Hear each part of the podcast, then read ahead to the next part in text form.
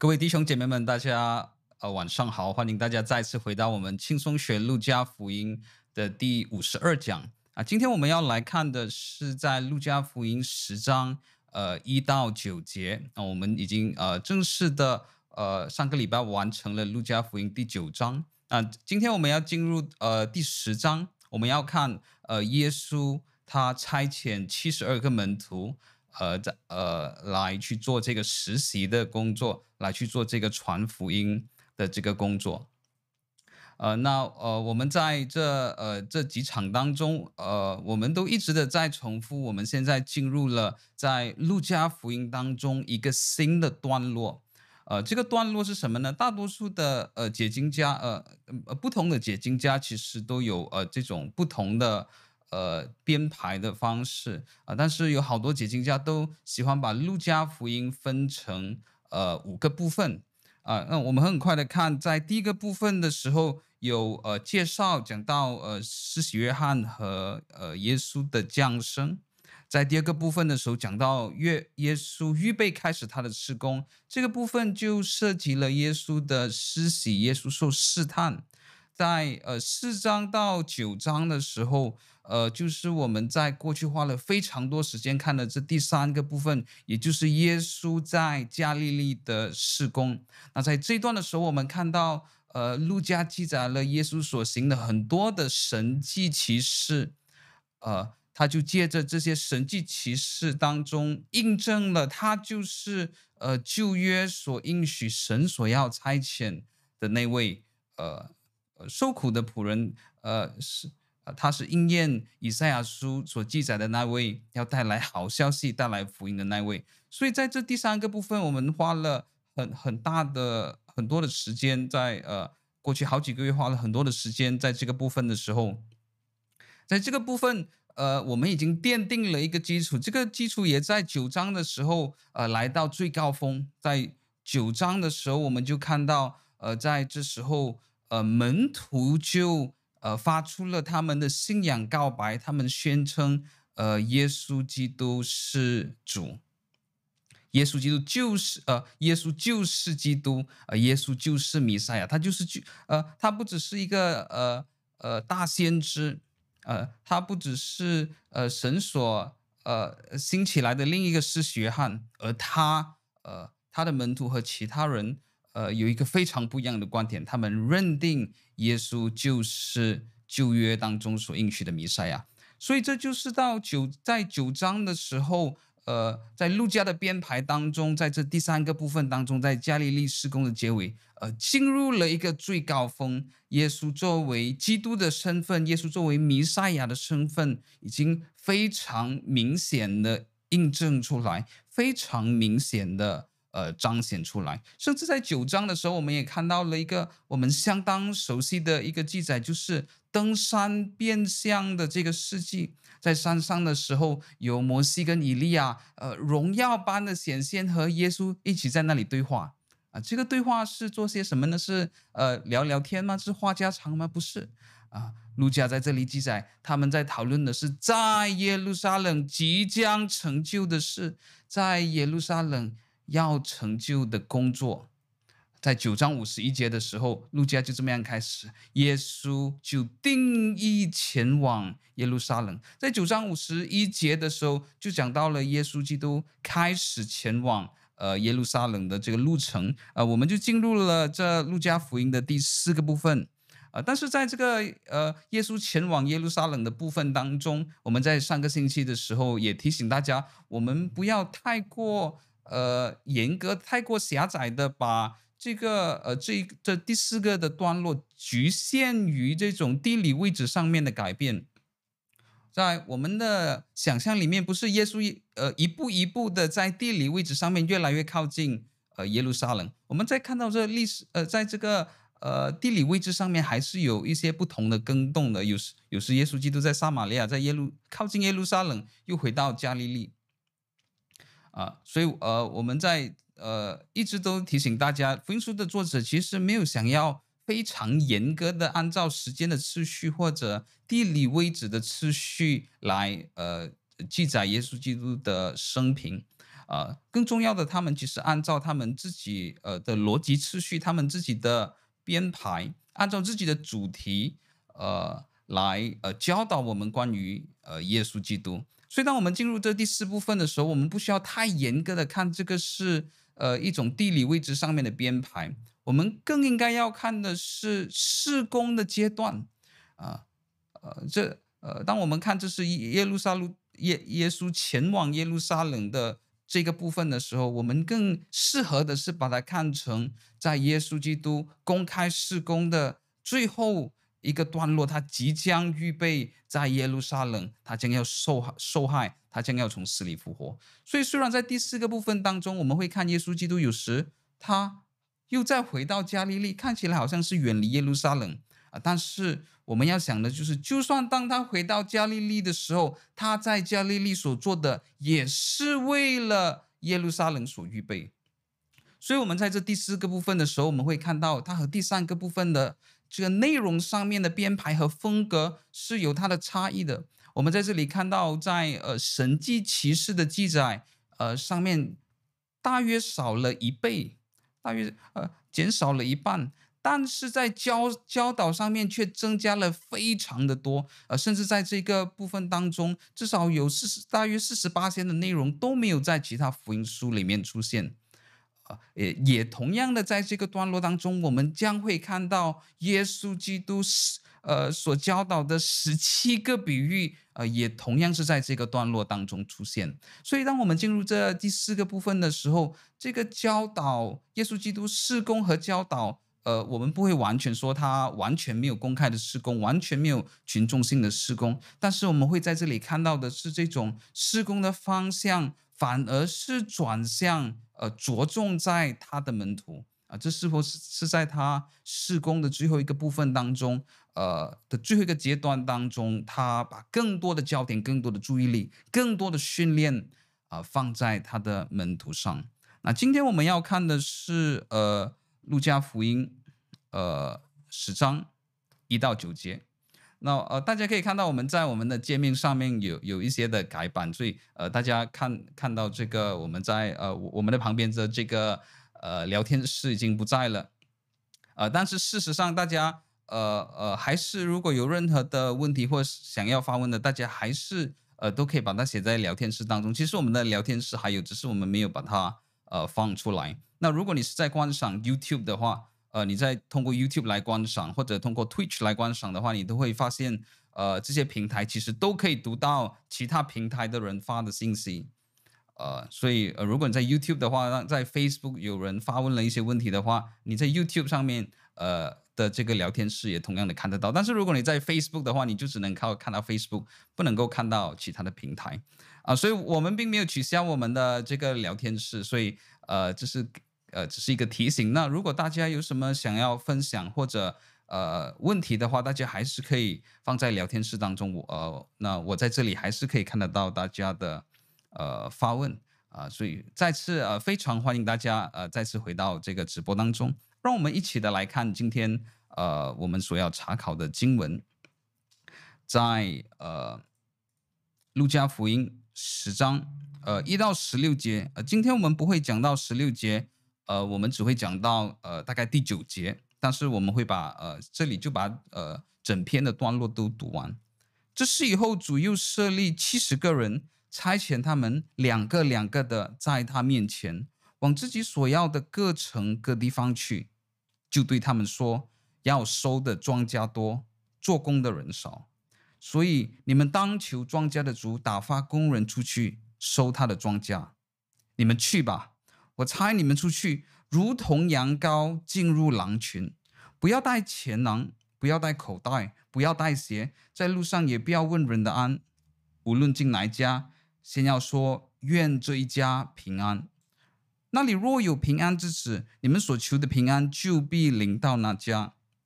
不然，就归于你们了。你们要住在那家，吃喝他们所呃供给的。因为工人得工价是应当的，不要从这家搬到那家。无论进到哪一城，人若接待你们，给你们摆上什么，你们就吃什么。在医治那城里的病人，对他们说：“神的国临近你们了。无论进哪一城，人若不接待你们，你们就到街上去说，就是你们城里的尘土粘在我们的脚上，我们也当着你们擦去。虽然如此，你们该知道神的国临近了。我告诉你们，当审判的日子，所多玛所受的比那城还容易受呢。哥拉汛啊，你有祸了！伯赛大，你有祸了，因为在你们中间所行的异能，若行在推罗西顿，他们早已披麻蒙灰，坐在地上悔改了。又对门徒说：“听从你们的就是，迦百农啊，你已经升到天上，将来必推下阴间。”又对门徒说：“听从你们的就是听从我，弃绝你们的就是弃绝我，弃绝我的就是弃绝那差我来的。”让我们一起做个开始的祷告。父神，我们感谢你，今天我们又可以聚集在一起来学习你的话语。我们把呃接下来呃大概九十分钟的时间交托在你的手中。呃，在我们的呃学习当中，在我们的聆听当中，在我们的传讲当中，父神，我们都祈求你的灵亲自的指教我们、引导我们。主，呃。不只是让我们在我们的头脑、在我们的悟性当中学习，但是我们恳求你的圣灵引导我们的心，对我们的心说话，责备我们，提醒我们。我们把自己交托在你的手里，奉耶稣的名，我们祷告。Amen。让我们看呃第一节经文，十章一节，这是以后主又设立七十个人。差遣他们两个两个的在他面前往自己所要到的各城各地去。那在十章一节的时候，告诉我们，呃，耶稣在这里就委任了七十个人。那也有好一些的译本，其实呃记载了，呃，在这里其实是七十二个人，而不是呃七十个人。啊、但是在呃现在大多数比较新的译本当中，呃，也有很多的学者认为可能。呃，七十二个会是比较呃正确的那个数字，但是在呃这这呃两组的抄本里面，呃不管是七十个人还是七七十二个人，其实都有相当好的证据。呃，虽然呃大多数的学者会比较倾向于呃七十二个人的这个抄本啊，所以在这里的时候，呃我我个人也是比较倾向于这里其实有七十二个人，而而不是七十个人。那我们在这里可能还可以，呃，先处理一下抄本的问题。那在这里的时候，可能有一些弟兄姐妹们会，呃，觉得，呃，我们现在所，呃，找到的这些抄本，在抄本上面有一些上面的差异，这是否表示我们手上握着的圣经可能是不可靠的呢？呃，我们手上握着的圣经是有，呃，呃，是有出差错的呢？啊，弟兄姐妹们，呃。呃，有时候我们会想，为什么主不给我不不不保守保留呃那一本完好的抄本给我们就好了？呃，为什么就留了那么很多零零散散好多的抄本给我们，让我们从那么多抄本的中间又找到了有时候看起来好一些啊，好像有一些差异的地方。例如在这里我们看到，呃呃，有一些抄本记载了七十个人，有有一些抄本记载了七十二个人。那我们呃就可能会产就产生了一些的呃混淆，到底哪一个是正确的数字呢？呃，我们会不会为圣经无误性而感到担忧呢？圣经会不会是有错误的呢？为什么神不保守保留一本就好了，一个抄本给我们就好了，我们就呃不不呃呃在这里的时候就不会有好多不一样的版本需要做这个比较。那弟兄姐妹们，这其实是神给我们的恩典，神选择让我们拥拥有好几千个，呃，差不多是从第二世纪开始就流传下来的抄本。呃，我没有记错的话，呃，如果我们不算其他的语言，我们不算拉丁文，我们不算叙利亚文，我们单单只算这个希腊文的抄本，呃，在初期教会，呃，从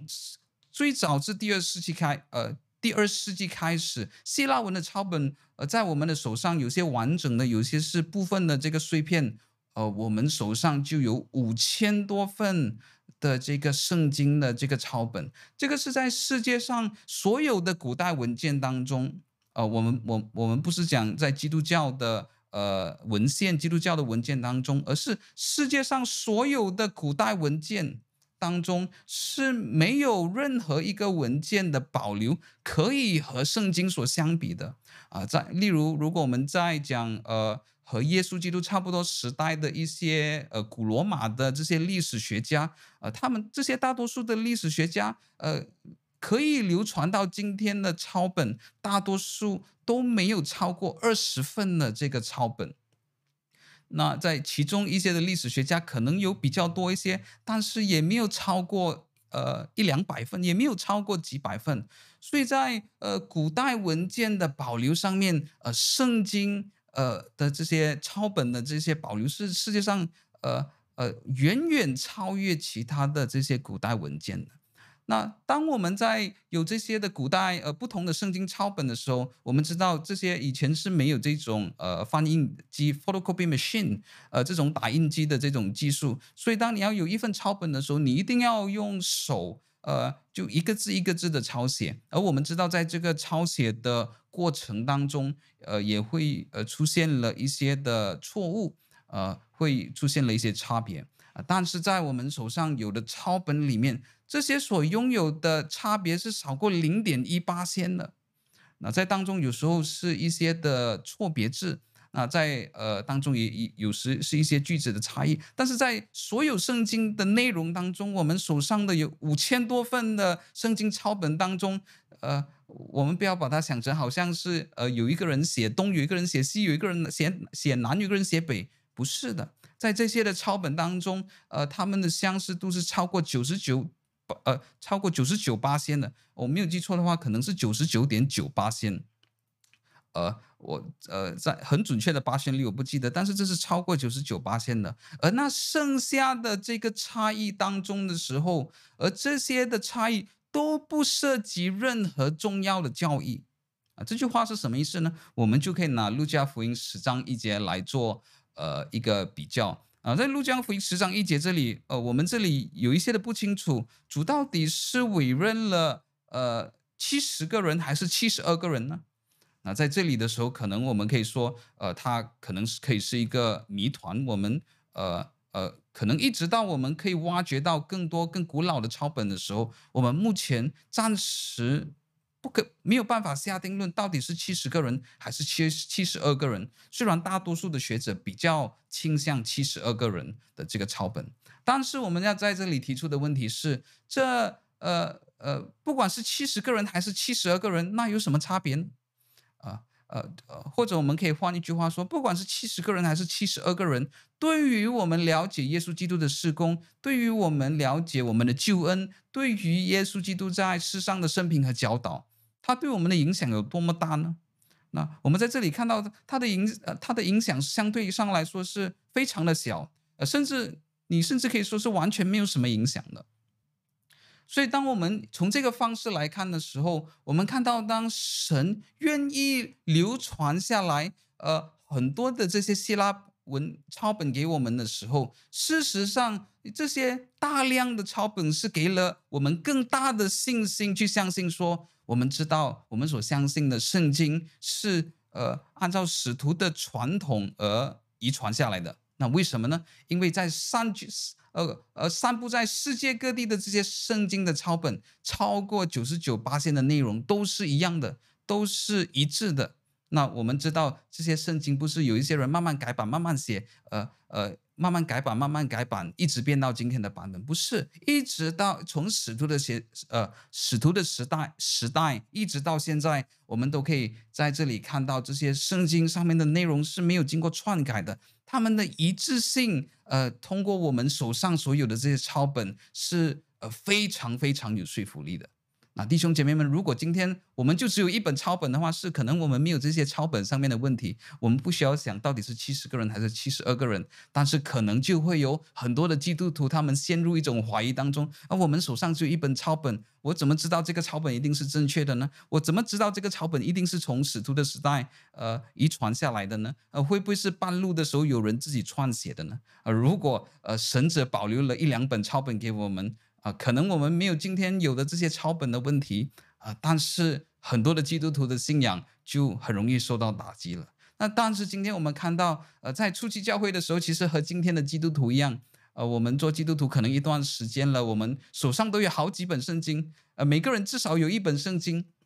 甚至有一些人有好几本圣经。那为什么呢？因为我们知道，当我们做基督徒的时候，我们都要读圣经。所以在初期教会的基督徒也一样，当他们成成立教会的时候，当他们有是成为基督徒的时候，啊、在这个教会里面啊、在那个时候，不是每个人都有这个经济能力可以拥有自己的圣经，但是在教会里面要呃诵读这些经文的时候，教会通常会自己抄写，呃，可能是保罗的书信，呃，可能是呃福音书，那。在世界各地不同的教会抄写的时候，我们就有这些大量的抄本啊，我们就从这些大量的抄本慢慢遗传下来，一直到今天的时候，我们就看到圣经在呃耶稣的时代，在使徒的时代，一直到现在都是有一致性的。那如果你对这方面很有兴趣的话，你在想，呃，圣经是不是真的是可靠呢？圣经是不是有人经过篡改？圣经是不是有人自己写的呢？呃，在呃神学上面有一个学科是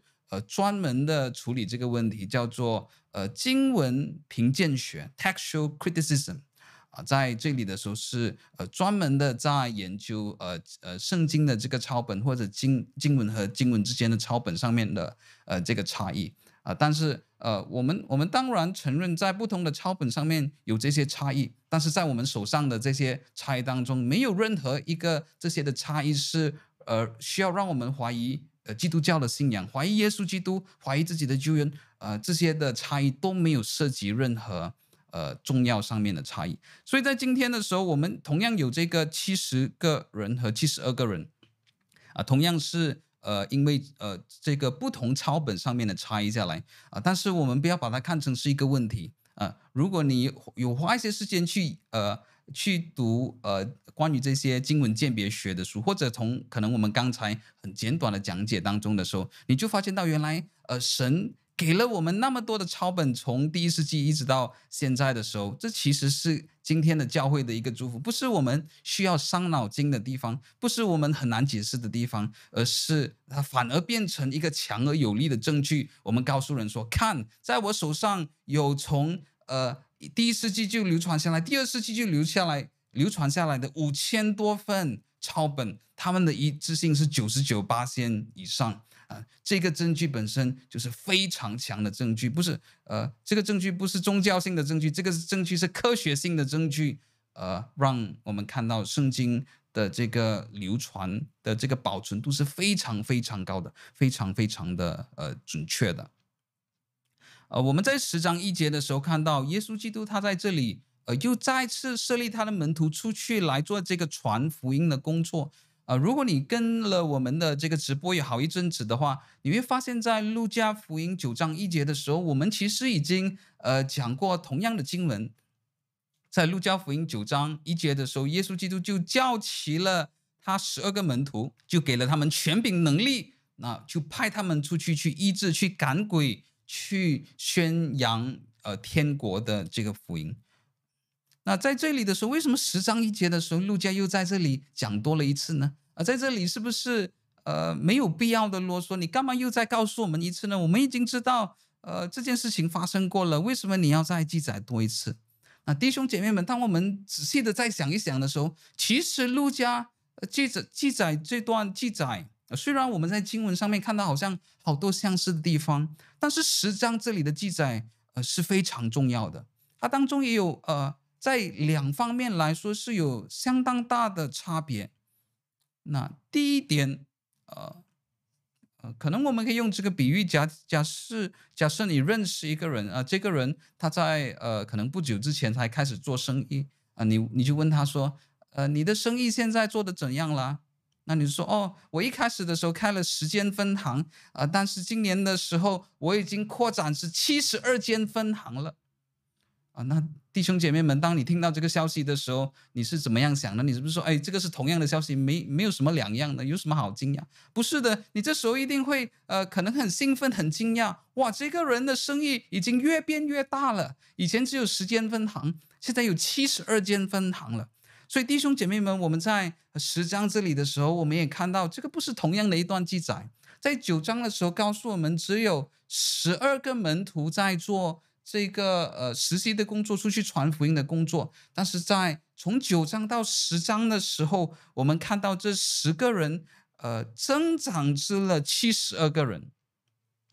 所以第一点，我们在这里看到有一个事工上面的扩张，耶稣基督扩展了他的事工，在呃。在第一阶段的时候，他训练了十二个门徒来做这个工作。在第二阶段的时候，他扩展了他的事工，从呃这十二个人增长至七十二个人。那第二点很重要的，我们也看到，在这个时候，呃，参与在这个施工的人就不只是局限于十二个门徒了。参与这个施工的人涉及了七十二个人，表示在门徒之外的。呃，在这十二个使徒之外的门徒也一起被耶稣召集来来做这份工作。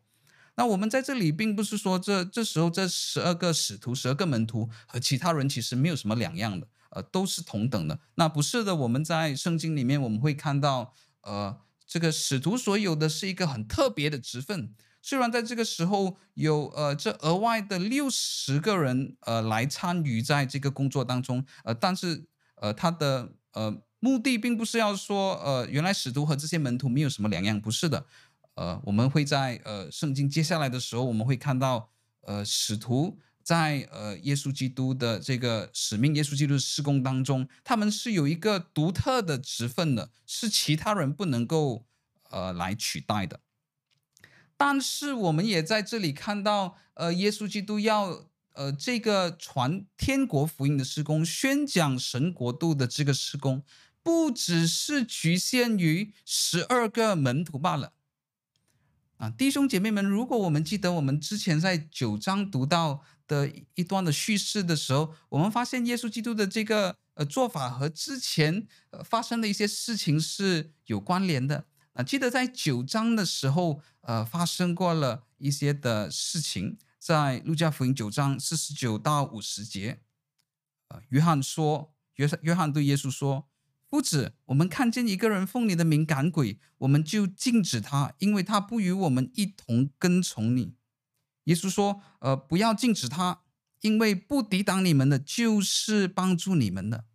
啊，在这里，约翰和其他的门徒所做的是什么呢？约翰其他的门徒是看到，哎哎，这个我们被拣选做这个。使徒，呃，耶稣基督也给了我们这个权柄和能力去赶鬼，去做这个神的工作。这是我们只只有我们十二个人才能够做的工作，这个是我们独家拥有的，这个是我们独家授权可以做的，呃，我们独家有版权可以来做这个施工啊。所以，这个约翰和其他的门徒看到别人也奉耶稣基督的名讲道，别人也奉耶稣基督的名赶鬼的时候，他就呃发了一封信，他们。就警告他们说，不不准许你们来做，记得这个是只有门徒可以做的工作。所以耶稣在九章的时候，我们就看到耶稣就禁止他们。呃，耶稣说，当别人也是奉他的名的时候，应该也让这些人一起来参与。那当我们回到今天的经文的时候，我们就可以发现，呃，耶稣基督在这里所做的这个安排，呃，也是在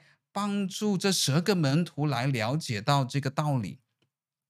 啊，在这里，耶稣基督告诉他们，不是的，在这个施工当中，不不只是只你们十二个人，呃，独家能够做的，不只是你们十二个，只有你们十二个人做的，而是这个工作，呃，是要一直不断的这个扩张。所以，呃，所以在这十二个人的时候，扩张到了七十二个人，甚至哦，我们看见十二个人扩张到七十七十二个人的时候，已经好多了，已经增长了六七倍了，但是够了吗？不够，耶稣基督说不够的。我们在下一节看到他对他的门徒说：“你们以以为已经增长很多了吗？不是的，呃，你们还要继续的求庄稼的主派更多的工人去工作，因为要收的庄稼太多了，做工的人确实太少了。”弟兄姐妹们，在这里的时候，呃，我们看到，呃，在呃呃。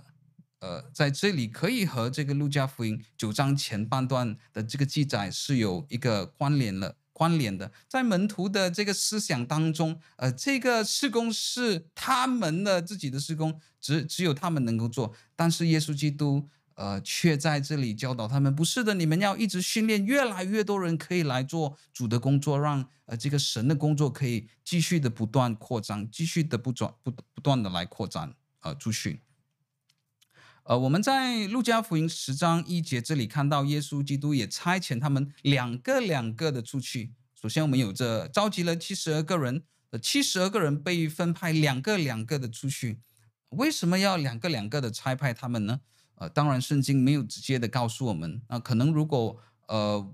用我们最直接的猜测的话，这我们会想，可能至少两个人也是一种互相的照应，可以互相的帮助，有个帮手。那我想，呃，这也是呃有非常大的可能性的。但是 Darrell Bock 在他的注释当中也提出了另外一点，我觉得也是我们需要考虑在内的。那这这个观点是什么呢？这个观点是在呃犹太人的思想当中。呃呃，在呃犹太犹太人的呃，不管是文化或者在律法当中，一个非常重要的原则，而这个原则是出自《生命记》十九章十五节的：人无论犯什么罪，做什么恶，不可凭一个人的口做见证，总要凭两三个人的口做见证才定案。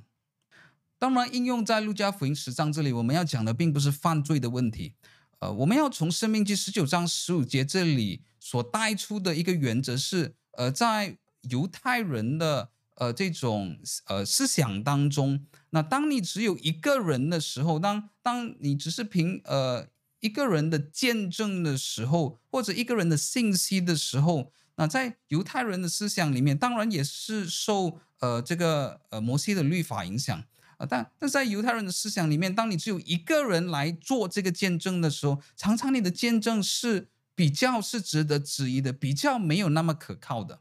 所以耶稣基督当他在这里差派他的门徒两个两个出去的时候，那 Darabot 在他的注释当中也提出了这点，这很可能也有在犹太人的思想，在他们的律法当中，当呃这些的门徒要出去做见证传福音的时候。要增加他们的可能性，呃，就表示按照摩摩西的律法，你至少要有两三个人，你不能够只派呃一个人出去。那你如果你只派一个人出去一个村庄传福音的时候，那呃这些人看到，诶，你这个陌生人来到我们的村庄，只有你一个人，我们凭什么相信你呢？啊、呃，因为在他们的这种原则上，在呃他们的呃在。在呃，他们有的这个原则上，你要有两三个人做见证，呃，不只是在《生命记》十九章这里，呃，讲到呃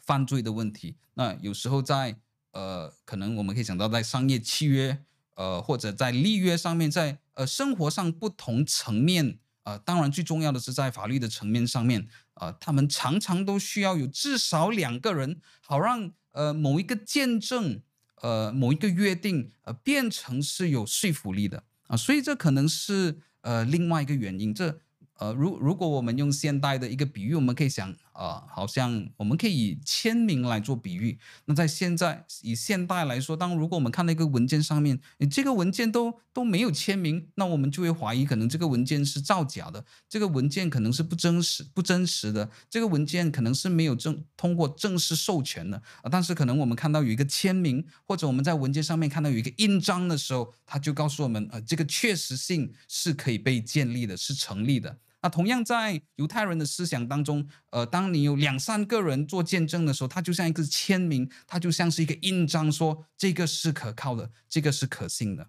所以 d a r r e l Book 在这里提出这两个两个人的出去，呃，可能也有呃这种见证呃增加的见证的可信度和可靠性的原因在背后。呃，十章二节就对他们说，要收的庄稼多，做工的人少。所以你们当求庄稼的主打发工人出去收他的庄稼，啊，弟兄姐妹们在，呃路加福音十章二节的时候，呃，我们在这里看到，呃，这句话要收的庄稼多，做工的人少。其实这句话呃不一定是这么样子的，呃，如果我们从商业的角度来看，这句话就不是这样子的。在如果我们从商业的角度来看，从做生意的角度来看的话。如果要收的庄稼多哦，或者我们用比较商业一点的词句，如果某个东西是很有市场的，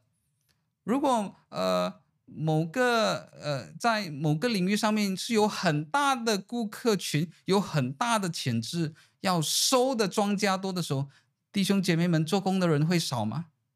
啊，我们可能可以用一个例子，可能在新马港台，也许至少在，也许同样在中国大陆也有的一个同样的风风气，就是在呃，可能近五年或者近十年以来啊，突然冒起了大量的这个珍珠奶茶店啊，呃，在呃。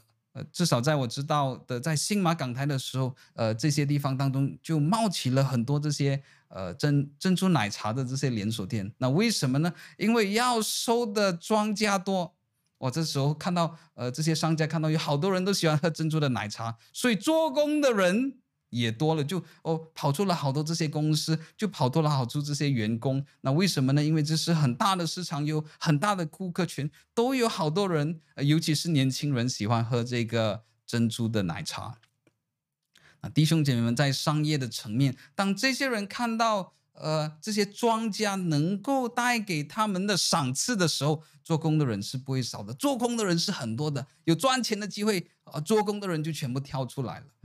但是弟兄姐妹们在属灵的层面却是不一样的。David Garland 在他的注释当中就很很可悲的这样子提醒我们：耶稣基督就在说，在属灵的层面却不是这样子，要收的庄稼多，但是怎么样呢？做工的人少。为什么会这么样子呢？啊、呃，为什么在商业的层面要收的庄稼多？呃，对比上来说，做工的人也多。但是在属灵上面要收的庄稼多，做工的人却少呢？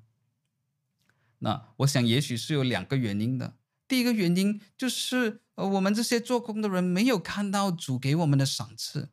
我们这些做工的人没有渴慕神应许我们他在永恒当中会给我们的赏赐啊。我们呃通常是。比较喜欢地上的这个赏赐，比较追求和渴慕地上的赏赐，但是我们很少被天上永恒的赏赐激励去做主的工作。那也许有第二点，第二个原因就是我们知道做主的工作，可能尤其是在传福音上面，其中一个最大的困难是什么呢？其中一个最大的困难就是被拒绝 （rejection）。这个是很多人最怕的事情之一。遭受拒绝 （rejection），这也许是很呃，为什么有好多人都呃，可能我们包括我们自己，也许我们身边的很多人，我们都知道，呃，我们会非常不喜欢，有好多人都会不喜欢，甚至排斥行销的工作，要做一个销售员，做一个 salesperson。那呃，为什么有有呃有一些人很很完全不会想要做一个销售员呢？啊、你问这些人的时候。啊、你会发现在当中一个最重要的问题是什么呢？呃，不想要被人拒绝。所以弟兄姐妹们，如果你是呃很害怕被别人拒绝的话，你千万不要做一个销售员，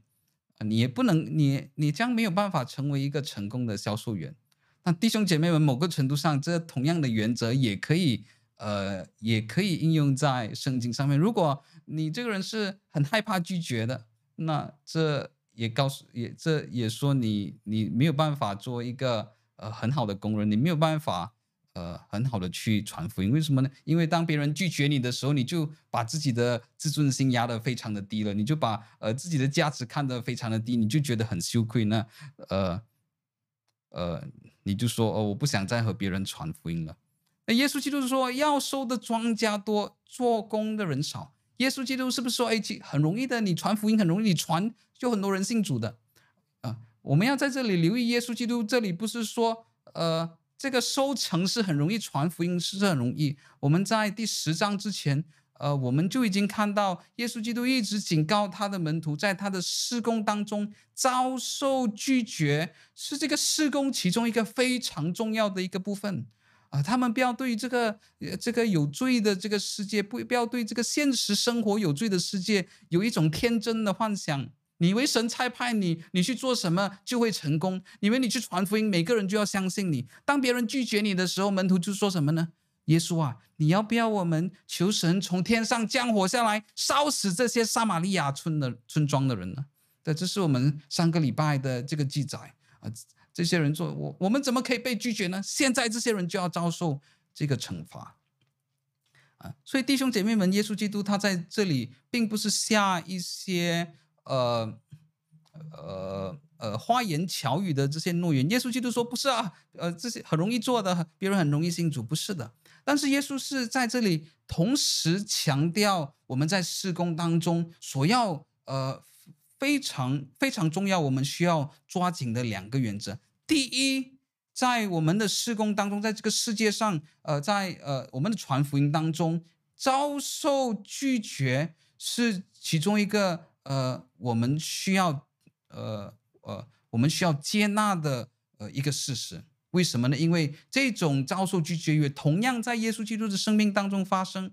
不只是犹太人的这些宗教领袖拒绝他。不只是我们知道，当耶稣基督去去到这个格拉森人的地方，医治了这个被鬼附的人的时候，哦，当这那个地方的人看到这些猪群都掉下山崖死去的时候，连外邦人格拉森人都拒绝耶稣，叫他离开他们的境界。同样的，当耶稣基督去到撒玛利亚的村庄的时候，撒玛利亚人也拒绝他。在耶稣基督，当耶稣基督在世上的时时候，他的事工的一大呃其中一个非常大的部分，也是在经历拒绝，被犹太人拒绝，被外邦人拒绝，被撒玛利亚人拒绝。所以耶稣基督并不是在这里要挪去这个被拒绝的元素。耶稣基督说：“是的，你将会被拒绝很多，被拒绝将是你做基督徒生命，尤其是做。”呃，传福音事工当中最重要的一部分，但是在这个很多的被拒绝当中，呃，耶稣基督也告诉我们一个很重要的事实，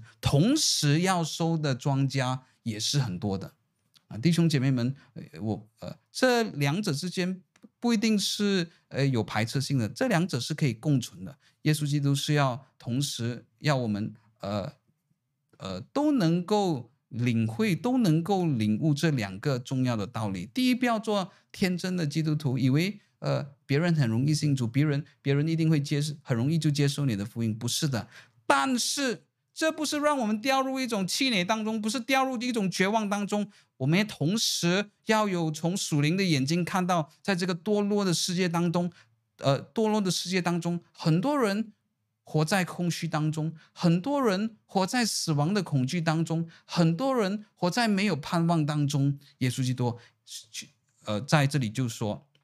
是的，在这个充满拒绝的世界当中，同时要收的庄稼也是非常多的。所以弟兄姐妹们，当呃我们来读到这句话的时候，这也告诉我们，我们首先要有这个意向。我们首先要有这个看见，这是否是我们的渴望呢？我们的渴望是否是要收的庄稼多，做工的人少呢？啊，还是我们的渴望是要享受的娱乐多，但是时间太少；要享受的娱乐有很多，但是金钱太少。啊，我们在我们的生命当中，一定想要得到某样东西很多，呃，却发现它的资源太少。但是这样东西。是否是呃这个属灵的庄稼呢？这个是否是呃神国度的这个工作呢？所以在呃这种的张力当中，呃呃呃要做工的人多，呃要庄稼很多，做工的人少，在这种张力当中的时候，耶稣基督就教导他们：你们应该怎么做？下半部分，所以你们当求。庄稼的主打发工人去收他的庄稼，啊，弟兄姐妹们，我们在这里看到，呃，这时候门徒可能已经吓到了，原本只有我们十二个人，现在增长到了七十二个人。但是耶稣基督在这里说：“你们在这里还不要吓到，你们不要以为增长到十二个人就好的，不是的，这七十二个人还是不够，你们要求庄稼的主打发更多更多的人去做主的工作。”所以弟兄姐妹们在这里也告诉我们，在态度上，有时候我们是很容易的满足的。呃，如我们在属世的事情上，常常是不满足的。呃，我们考到了第一个文凭，要考第二个文凭，要考第三个文凭。我们赚到了第一笔第第一桶金，要赚第二桶金，要赚第三桶金。我们有了一栋房子，呃，我们有一辆一辆车，但是这个这些房子这辆这些的车辆要越来的越大。但是，呃，我们在属灵的事情上面却很容易满足。我们做一点点的时候，就认为自己为耶稣基督做很多了。我们只付出了一点点的时候，我们就以为自己已经尽了很大的努力了。呃，不只是在属灵的努力上，在属灵的渴望上，我们也常常是非常的小的。耶稣基督说：“呃，现在我们有了很大的增长，还是不够。你们当求。”庄稼的主打发工人去收他的庄稼，你们要祷告求主差派更多人去做他们的工作，不是你差派人去做这个工作。耶稣基督在这里强调神的主权，说是神兴起这些人，差派这些人去做主的工作。换一句话说，这句这句话是在。讲些什么呢？这句话，耶稣基督是在教导他的门徒说：你们在你们的施工当中，尤其是在施工的扩张当中，必须依赖神。必须把自己投在神的主权当中，降服在神的主权当中，知道只有神可以扩张这个施工，只有呃我们能够栽种，我们能够浇浇水，只有神能够叫这些的农作物来成长。在我们的事工当中，我们要以我们相信神的主权，我们依赖神的能力，不是依赖我们自己的能力。弟兄姐妹们，在这里的时候，当我们讲到信靠神的时候，当我们讲到依赖神的时候，它可以呃太过抽象了，因为我们常常呃讲信靠神这句话，呃我我我们在听讲道的时候，我们在看好多书籍的时候，呃我们在勉励人的时候，或者别人勉励我们的时候，信靠神这句话常常出现，呃所以有时他呃有时候我们对于这句话的呃的的的，这种想法是很抽象的，到底。当你讲信靠神的时候，到底是什么呢？当耶稣基督说：“你们当求庄稼的主打发工人去收他的庄稼，求神自己兴起工人来的时候，要信靠神的时候，到底怎么样信靠呢？”那弟兄姐妹们，我用一种反向的方式，让我给你一个例子：什么是不信靠神来差派他的工人？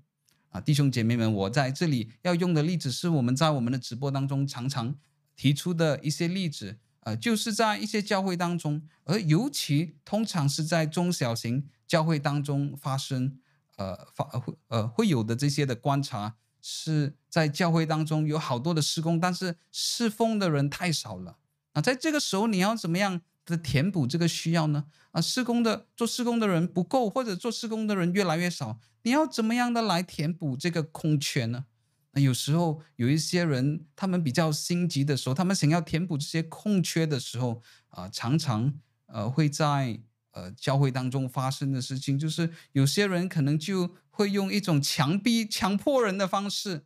啊、呃，当然我们讲强迫人是比较直接一点，在实际生活当中，有时他是半推半就的方方式，半强迫，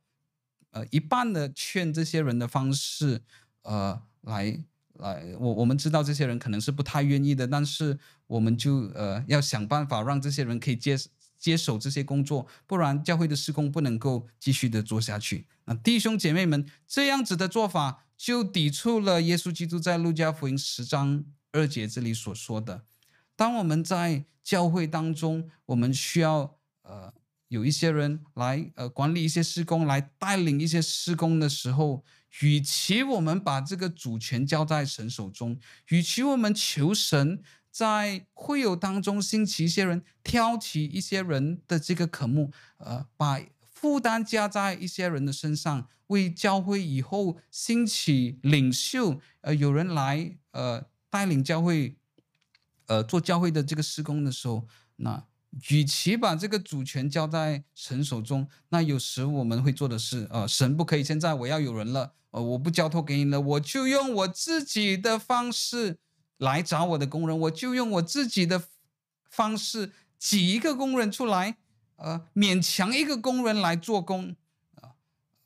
他就变成某个程度上，他就变成了一个奴隶，他被你勉强来做这个施工，他就变成了一个被勉强的这个工人。啊，弟兄姐妹们，呃，我们当我们这样子做的时候，我们忽略了很重要的一点。那为什么耶稣基督在这里告诉我们，我们要求庄稼的主打发这个人呢？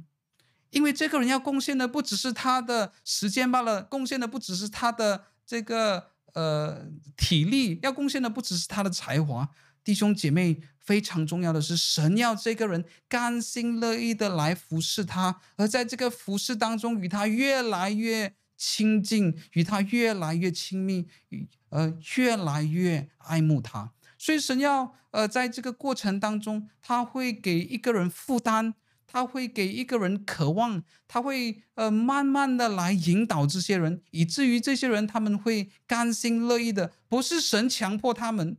不是教会领袖强迫他们，而是他们甘心乐意的奉献，可能自己的金钱、自己的才华、自己的体力、自己的时间来侍奉神。而在这个侍奉当中，他们越来越亲近神，越来越爱慕神，越来越对神的施工越来更加的有负担。这就是为什么在这些工作当中，我们都知道，这个最终来说不是人能够参与在当中的。你要怎么样可以改变一个人的心呢？你要怎么样在一个人的心中产生一种盼望，产生一种渴慕呢？啊、呃，呃，在这里的时候，我们知道，最终来说，只有神能够在改变一个人的心，在一个人的心做什么工作。那当我们用这种方式强迫一个人的时候，我们就毁坏神的工作，我们就剥夺了神所要做的这些事工。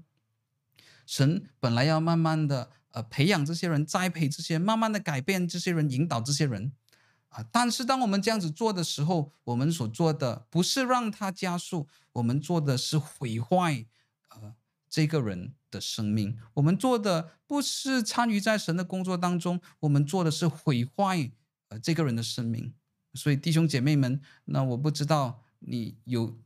有多少的机会可以听到这些真实的声音，但是有好多人。有些人可能是呃不想参与教会，或者有些人参与教会，但是他们非常害怕参与教会的施工。那为什么呢？因为他们呃曾经有过这个非常糟糕的经历，呃，别人怎么样子想要来剥削他们，呃，别人怎么样啊，只是要用他们的精力，用他们的时间来解决教会当中的一些问题。那在这里的时候，呃，教会的施工，很多人听到教会的施工的时候就很怕。呃，就很怕牧师或者教会的领袖来找自己来接手这些的事工。那弟兄姐妹们，这是我非常值得我们羞耻的，因为这些事工本来是要让人更加爱慕神，它本来是一个管道，让一个人可以用他更大的时间、更大的精力、更大的爱来追随神的。但是常常在呃很多教会当中，呃，今天侍奉神是一个非常悲惨的一个场呃场景。很多教会的人听到有施工，有有有需要有人来帮忙的时候，每个人好多人都是闻风四射。所以弟兄姐妹们，在这里的时候，我我们的错误在哪里呢？我们的错误就是，呃，我们没有想到神要兴起他工作的人，这个是神的主权。神要差派一个人，神要带领一个人，神要呼召。一个人，这些都是神的主权，而我们要做的是，我们要常常祷告主啊，祈求你在这些会众当中赐给这些人有这个渴慕、这个负担，他们可以兴起来，主啊来做呃你的工作。啊、所以弟兄姐妹们，如果你常有参与这个直播的话，你会发现，呃，这个课题是我常常会在直播当中，呃，找一些机会来提出的。可能某个层，呃呃，某个方面，我觉得可能我觉得，呃，我需要，呃呃，可能我可以说是在为受苦的人来呃发声。那也可能不只是为这些的人来发声，可能也是为神来发声。那为什么呢？因为当神呼召一些人做牧者，有些人呼召，呃，神呼召一些人做教会的这个领袖的时候，那我们要知道，不管是牧者还是教会的领袖，都是牧羊人，而牧羊人的工作本来是照管羊群，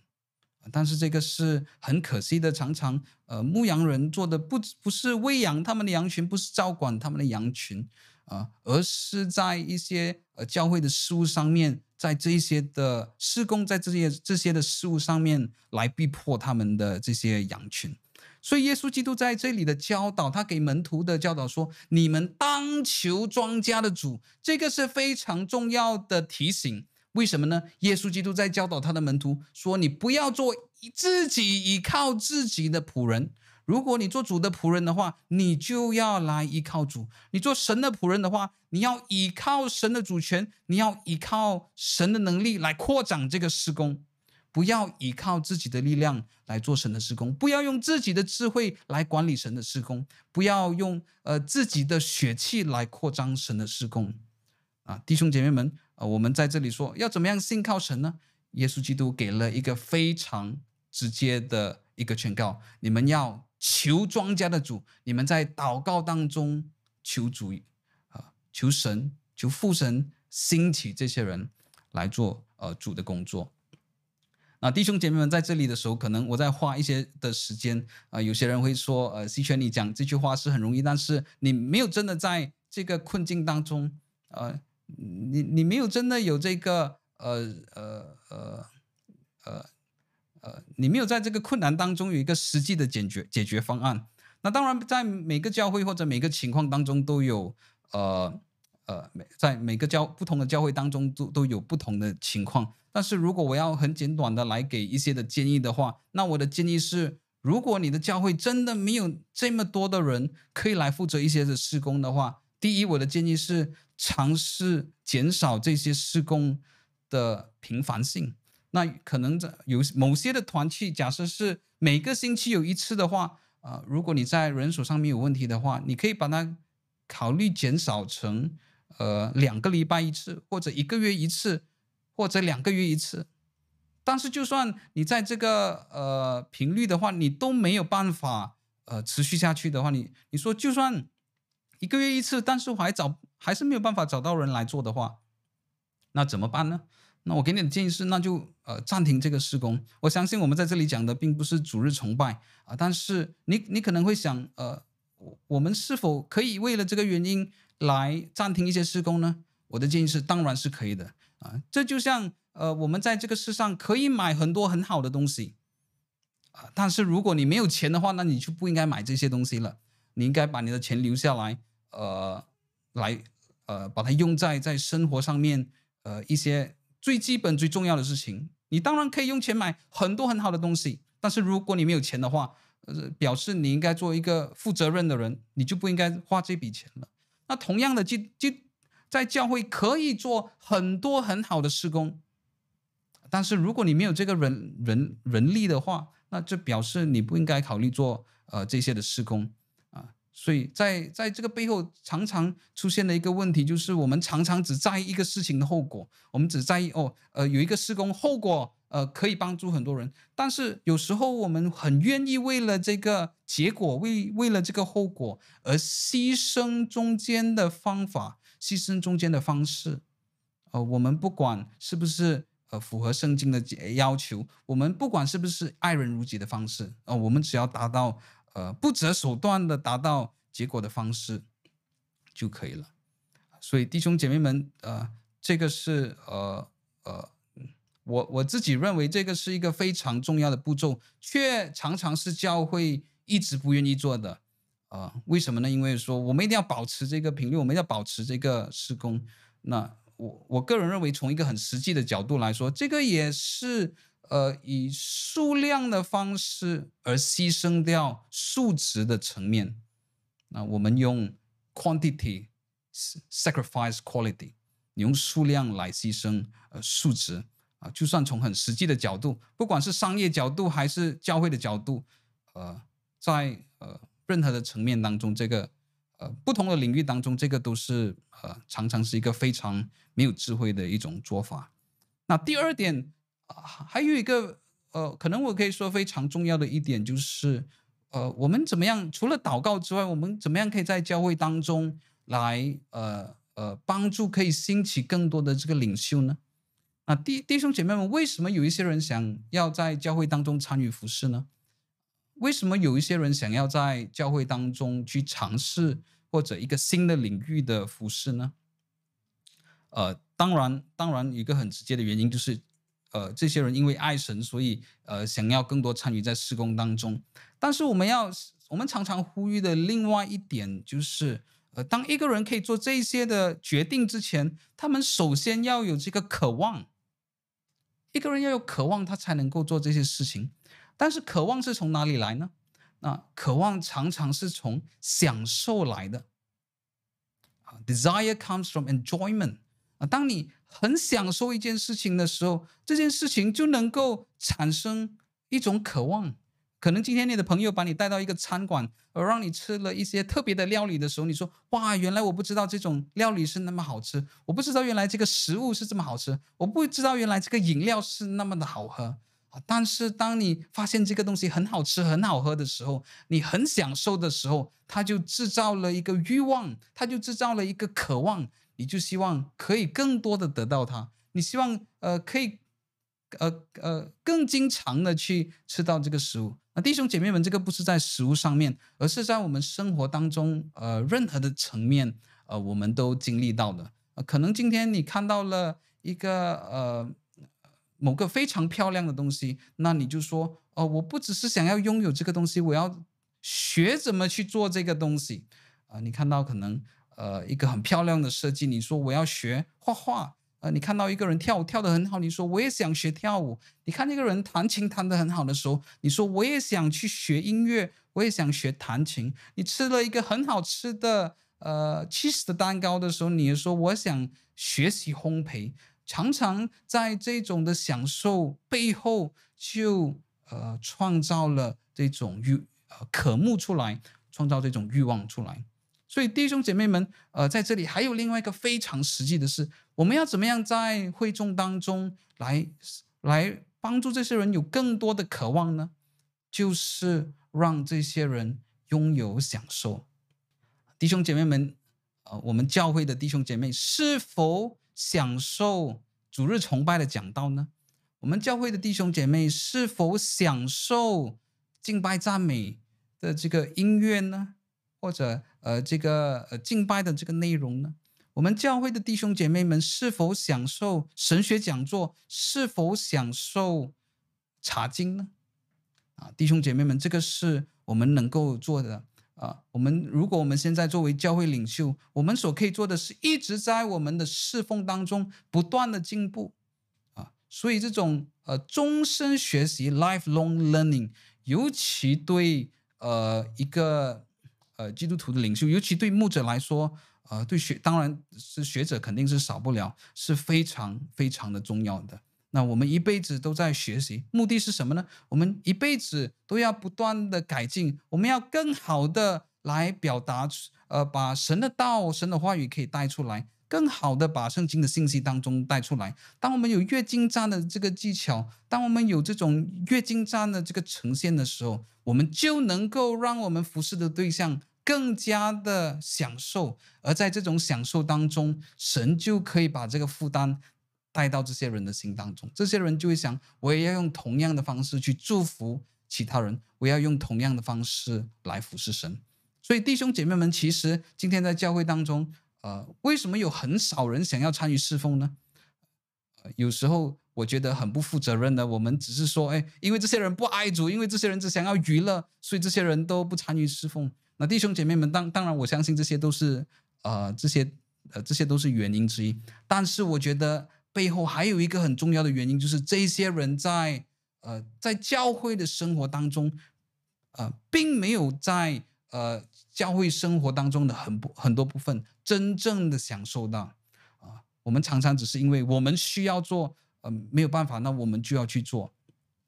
呃。但是很少人呃真的在这些的过程当中，呃，有经历的这些享受，这些都是。教会需要痛定思痛的去反思的，呃，不只是永远只是呃指控人不爱神，指控人呃对神没有热心，指控人呃呃没有想要服侍，呃，我觉得这种是一种呃过于简化，呃不够反思的这种做法。所以在这里的时候，耶稣就说：“你们当求庄稼的主打发工人去收他的庄稼。”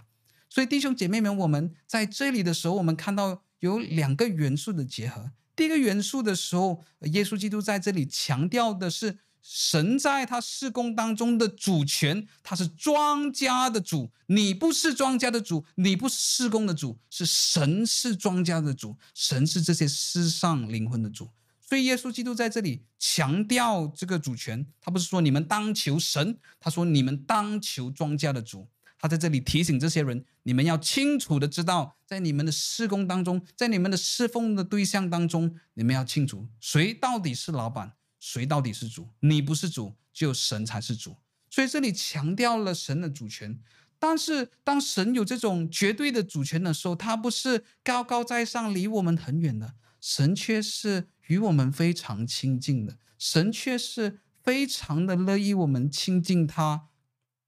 来向他祷告的，所以耶稣基督说：“庄稼的主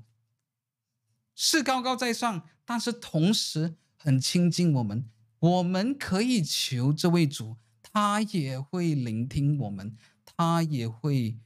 聆听我们的祷告。那在在系统神学当中讲到神的属性的时候，就会常常的讲到呃这两个属性。呃，第一个属性是神的超越性。” The transcendence of God，神的超越性在强调的是，神和我们这些创造物是，呃，我神和我们这些受造物是不一样的啊。神的超越性，the transcendence of God，所要强调的是创造主与受造物的这个差别，呃，是有这种呃本质上面的差别。神是完全超越性，是完全不一样的。他不像我们任何的一位受造物，但是虽然这位神是高高的在上，他同样是有他的临在性啊。这个临在性表示什么呢？呃，这个可能呃最好的方式是用马太福音讲到，呃，耶稣的名字叫做以马内利。弟兄姐妹们，以马内利是什么意思呢？Emmanuel。马太福音告诉我们，以马内利的意思就是神与我们同在，这是很美妙的，高高在上的神，但他却同时与我们同在。所以在基督教的神学里面，非常强调我们同时认识，呃，这位神是超越性的神，也是临在性的神。He is both a God of transcendence and immanence。如果我们只呃，看重神的其中一点而忽略另外一点的话，就会造成我们在属灵生命当中的一种不平衡。如果我们只强调神的超越性，我们知道神是高高在上，但是我们对于神的临在性没有太多的感触的话，没有太看重神的呃临在性的话，没有太太看太看重神是愿意亲近我们的话，那它会造成我们在属灵生命当中的一个现象。就是神是高高在上的，他为什么要听我的呢？呃，这世界上有千千万万的基督徒，神为什么会那么在意我的祷告呢？啊、神呃每天都在听那么多的祷告，别人一定有比我更重要的事情，别人的祷告一定讲的比我更动更动听，那神怎么会在意我这个人呢？那在这里的时候，呃，我们就很靠看重神的 transcendence，我们知道神是神，他是全能的。他的高高在上，但是我们自己却离这个高高在上的神是呃很遥远的啊。这个是第一种的不平衡。我们相信神的全能，但是我们不相信神在意我们的祷告，他在意我们的受苦，他在意听我们的这个呼求。那也有人是很看重神的临在性，不看重神的超越性的，就像呃，他们就常常就以自己的方式来诠释神。啊，也许我们可以说，呃，成功神学就是一个例子。他们看，哎，神要赐福我的话，呃，神一定是给我很多的钱财，神一定给我很多属世的成功、属世的享受。所以他们他们的想法就是，哦，我们要很亲近神，那神就给我们，呃，神神要给我们，呃，我们所想要的。但是他们没有看到神的超越性，表示他所要赐给他百姓的是。人未曾听见，人心未曾想过，耳朵也未曾听见的。他们没有想过神的这种高高在上心，是表示我们要屈服在神的话语下面，是神的话语决定我们的诠释，而不是我们自己去诠释神的话语到底是什么意思。他们只想到哦，我和神非常的亲近，神很感动我，但是他们却忽略这个神不是一个人，这个神不是一个受造物，这个神是高高在上。的这个全能主，在这里的时候，他们以为他们和神是非常的亲近，但是这种他们以为的亲近，却是在贬低神的主权，却是在贬低神的话语。啊，弟兄姐妹们，耶稣基督在呃这里，他教导他的门徒说：“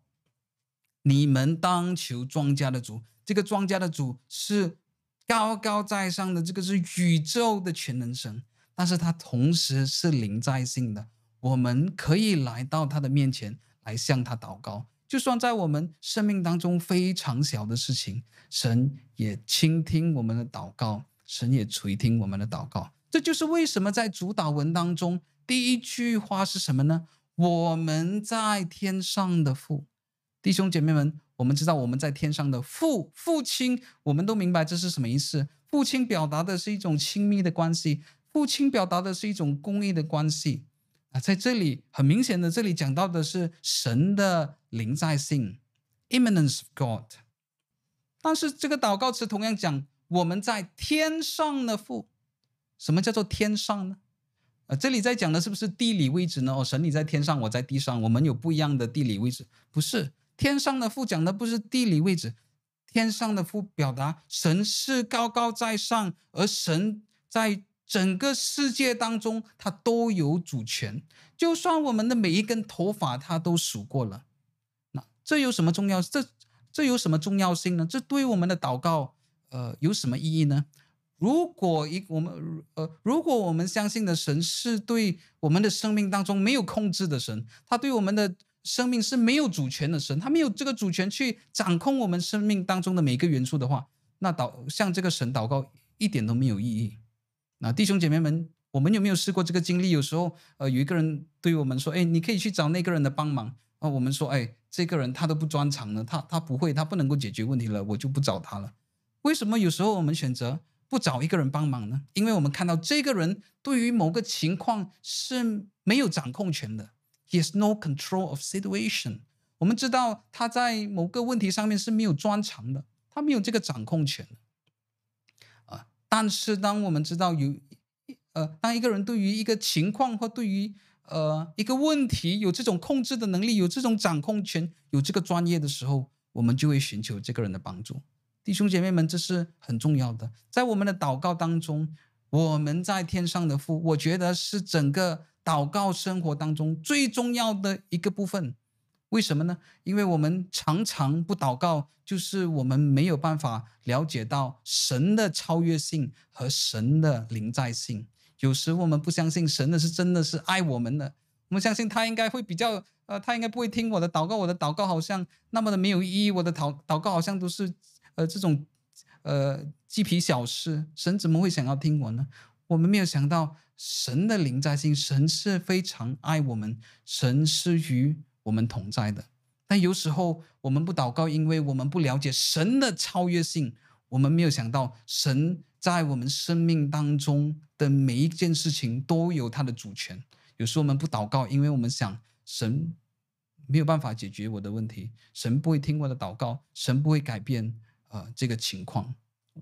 当我们不相信神的主权的时候，或者我们不相信神的慈爱的时候，我们整个祷告的生命就垮下来的。我们的祷告生命没有办法建立上来。所以弟兄姐妹们，主祷文是很奇妙的，因为耶稣基督教导我们主祷文的时候，他第一句就说：“我们在天上的父。”在你还没有可以进入一个祷告的生命之前，当你还没有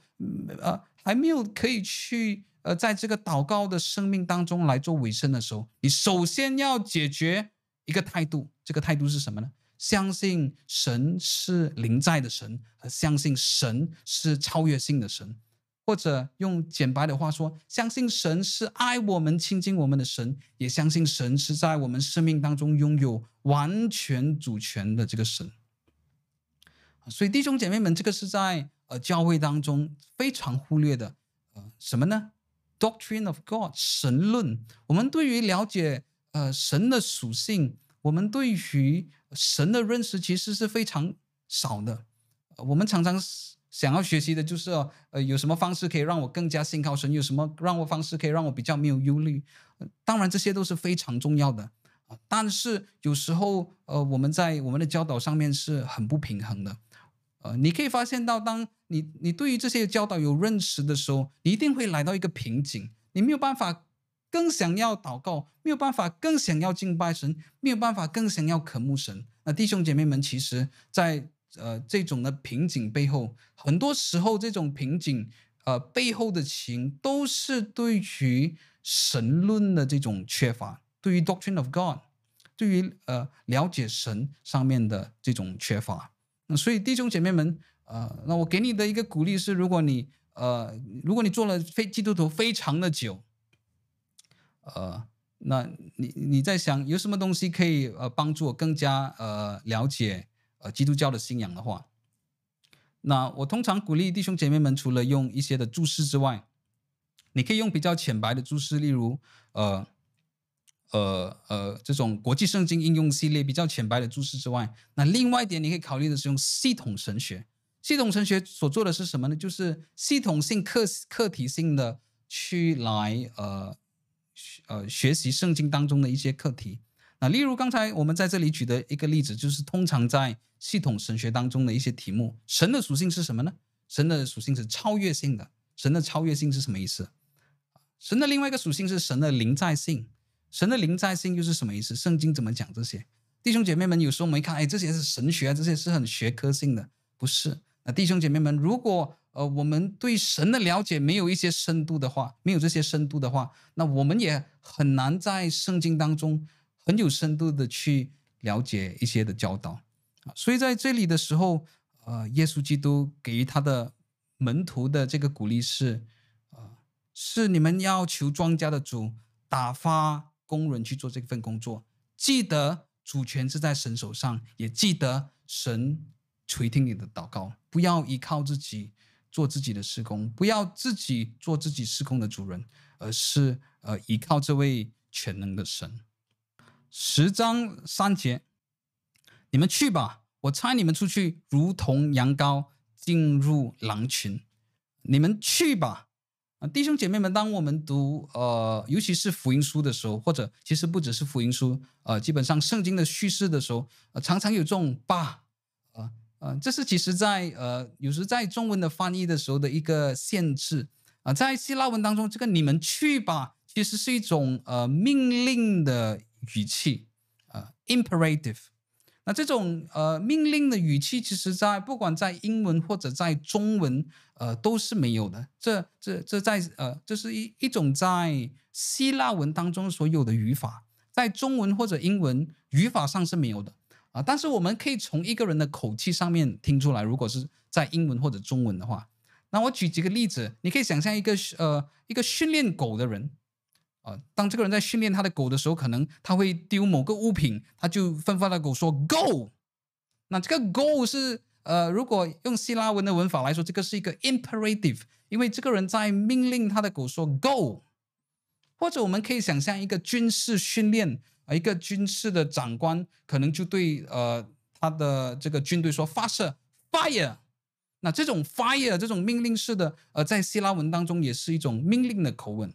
啊，或者可能他要他的军队去某个地方说 go 向前冲等等之类的。那这些通常我们在中文的时候或者在英文的时候，呃，通常我们比较容易，当如果我们真的可以看到呃一个人讲这句话的时候，我们可能可以听他的口气。呃，当中来听出来，但是在希腊文是很特别的，你不需要看到这个人在做什么，你不需要呃亲耳听到这个人讲话的语调或者语气是什么，在希腊文的文法里面有一个文法，就是命令式的语调 （imperative），命令式的语气。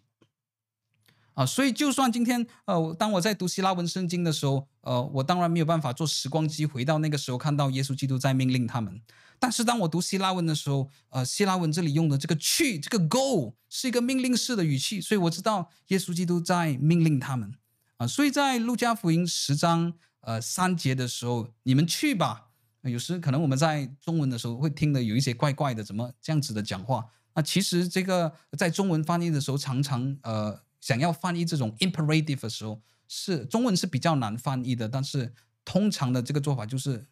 呃，翻把这个吧翻译出来，你们去吧。啊，如果你要我翻译的话，我就直接把英文放进来的。耶稣基督就是说，Go，我差你们出去，如同羊羔，呃，进入这个羊群。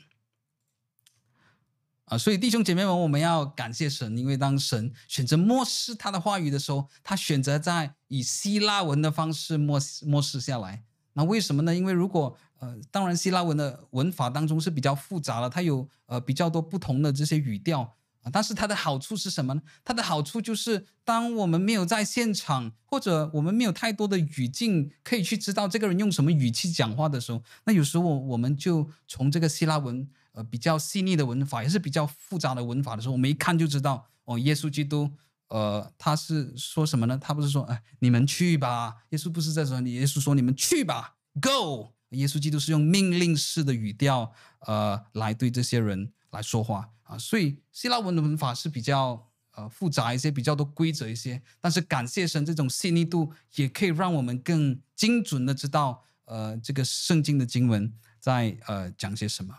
所以命令式的语气要做些什么呢？好，我们在这里其实也不只是讲这节的经文，圣经当中有很多命令式的语气，圣经当中有很多的诫命，有很多的命令。那命令的目的是什么呢？弟兄姐妹们，当我们呃，可能我们每个人都可以呃呃都可以联想到的一个情况是学校的这个闹钟，弟兄姐妹，学学校的这个闹钟啊，呃，可能不是闹钟，学校的这个呃。呃，这个这个铃声啊，呃，是一种非常特别的命令，因为学生一听到这个铃声的时候，呃，在一些情况当中呢，他们会很紧张的。想象一个学生他呃去学校的时候要迟到了，当他听到这个铃声响的时候，他就很紧张了，他就呃本来是走的，现在就用跑的，因为他知道要迟到了。他知道这个铃声就好像一个命令在对他说：“你现在是应该在课室的，你要迟到了。”或者呃，学生在下课完的时候，呃，他们还没有来得及回到课室，这时候铃声就响了，学生就很紧张，他要他要赶快跑回课室，不然当他迟回课室的时候，可能就被老师处罚了。所以这这些铃声也是呃，也是某个程度上一种的命令。而这些命令的目的是什么呢？命令的目的除了告诉我们这件事的重要性，还有另外一点。也是要把一种的迫切性注入到我们的心中，to inject urgency into our heart。当我们听到一个命令的时候，我们不只是知道这是我们应该做的，同时命令在心理的层面上也是要给我们一种迫切感，告诉我们说这是很重要的，我们要加紧去做，我们要赶快去做。这就像一个学生听到铃声的时候，在一些情况当中的时候，他。就会产生就是这种的迫切性，他会产生出这种的紧张。弟兄姐妹们，今天当我们读圣经当中的诫命的时候，我们的感觉是什么呢？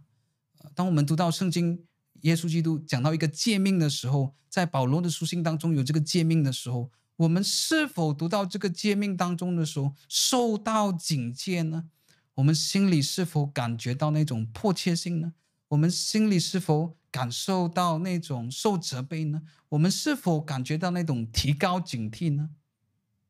还是我们对呃这个圣经当中的铃声的这些诫命是麻木的，是没有感受的？求主赦免我们，求主帮助我们，在我们的读经当中，神的话语是可以触动我们的心，神的话语是可以警戒我们。我们不是呃。淡然无味的，我们不是毫毫无感觉的来读圣经。就算当我们读到这些诫命，想要把呃这些的敬畏，想要把这些的迫切，想要把这些的紧急注入我们的心的时候，我们的心只是很冷漠的来拒绝神的话语。所以弟兄姐妹们，求主帮助我们，不要让我们很轻率、很随便的读经，而是我们每次读经的时候，我们都以祷告的方式来读，以一种祷告心、祷告的心来读。Read the Bible prayerfully，好叫我们不是越读圣经越轻看圣经，越随便的来呃对待的圣经。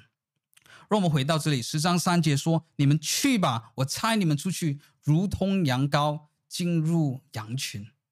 如同羊羔进入羊群啊！”弟兄姐妹们，这个啊。这个是和我们的想象完全不一样的。我们想是神特别拣选这个人，神特特别差派一些人，啊、这个应该是一帆风顺、无忧无虑的。反正他不只是更加的困难，他还是如同羊羔进入羊群，呃，如同羊羔进入狼群。呃，我们在中文当中也有这句话说“送羊入虎口”，这是充满了危险、充满了风险的。弟兄姐妹们，为什么会这样子呢？我我们难道不是在圣经当中读到，当神差派一些人，这些人都是大大的得胜吗？神差派摩西的时候，他在埃及大大的得胜，胜过埃及的法老和军队。神差派约书亚的时候，约书亚带领以色列人打败迦南地的不同的国家的不同君王。神差派大卫的时候，那大败大卫可以打败歌利亚，大卫可以打败他周围的好多的国家。当神差派以利亚的时候，以利亚可以呼叫神从天上降火下来，烧死这些巴力的假先知。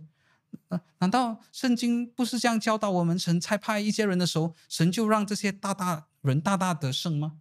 为什么神在这里差派这七十二个人的时候，神同样今天差派我们每个人的时候，神却说：“我是把你们好像羊送入狼群当中一样。”为有为什么会有这种差别呢？那有时当我们这样想的时候，呃，我们有一种错误的看法，就是常常喜欢把旧约和新约对立起来。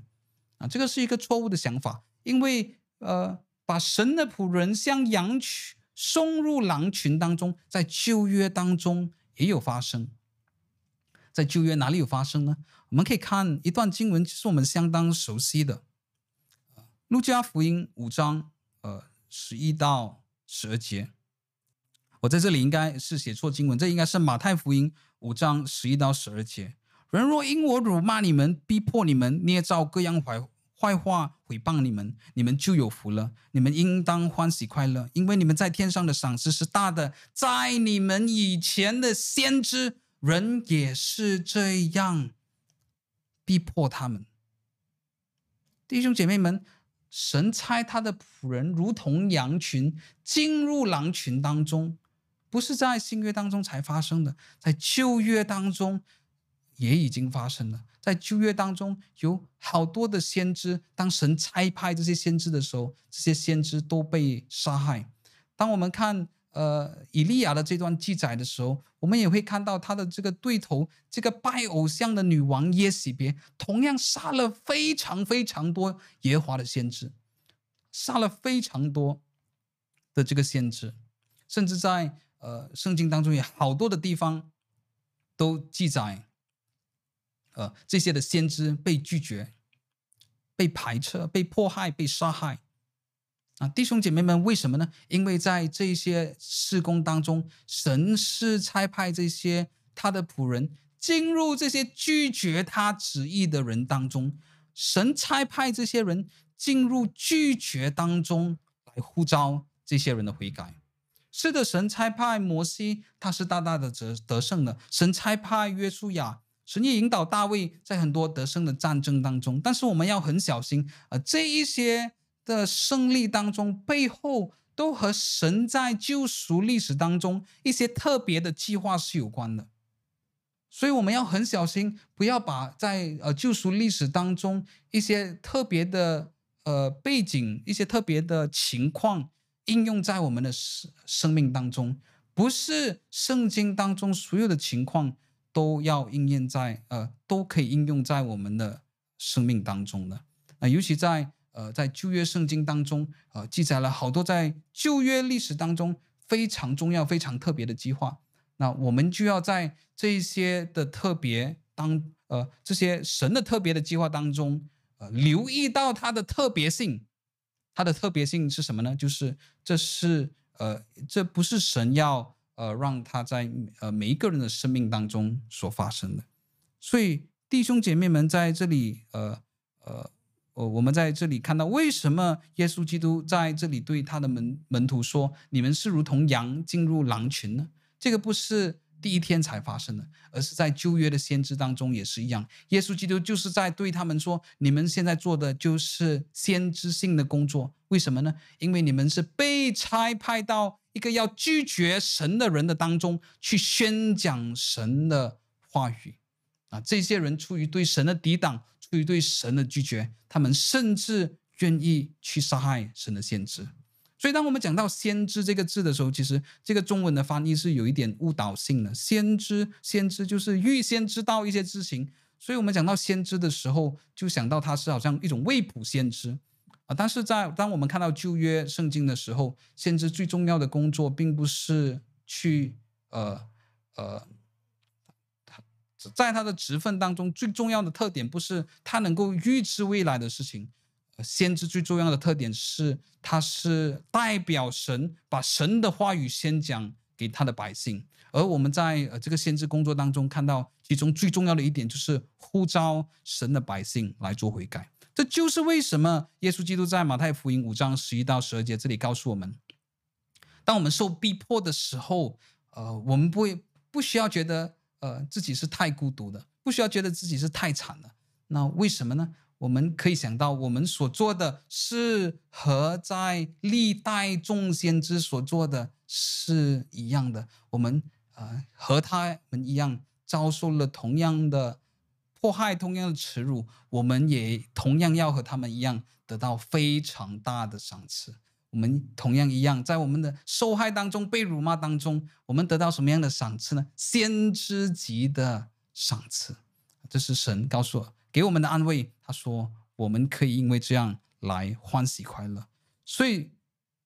耶稣基督非常诚实的来呃对他的门徒说，耶稣基督没有把基督教信仰包装的美美，不像我们今天现代的布道会讲的哇，如果你信耶稣的话，可以解决一二三四五，解可以解决好多问题。这不是耶稣说，耶稣非常诚实的对他们说啊、我猜你们去，呃，不是像摩西、约书亚或者以利亚一样。完全战胜敌人，我猜你们去是像羊羔进入羊群当中。十章四节，耶稣接继续的给他们更多的指示，而这些指示其实，当我们我们在路加福音九章，呃，我们已经解释过了，所以在这里可能我们不太呃不非常详细的去解释，呃，可能呃我们会大概解释一些基本的意思。如果你想要。呃，听更多的话，其实你可以回到路加福音九章当中，这里有好多的耶稣给他门徒的指示都是蛮相似的。啊、路加福音十章四节，不要带钱囊，不要带口袋，不要带鞋，在路上也不要问人的安。同样的，在路加福音九章，我们也看到呃这一类呃这一类型的这些的劝告。那为什么耶稣基督叫他们不要带这些呢？因为非常重要的，他们在这个阶段当中，他们必须学习来信靠神。而这个信靠神，其实，呃呃，可能我们不一定需要在这里解释说他们是什么完全都不带，因为我们在路加福音九章看到，呃，有一些事情，耶稣基督叫他们不要多带，呃呃，不需要多准备一个，呃呃呃呃，带第二样的东西。啊，所以十章四节，这耶稣基督叫他们不要带鞋的时候，不表示要他们好像苦行僧一样，呃，不穿鞋子的到处传福音，不是。耶稣是说，你可以穿这一个鞋子，但是你不需要多带一个鞋子啊。这是好多解经家都呃赞同的。这里在讲的不是你完全不要穿鞋，在这里讲的是不需要做太多的这个预备。那为什么呢？因为在这个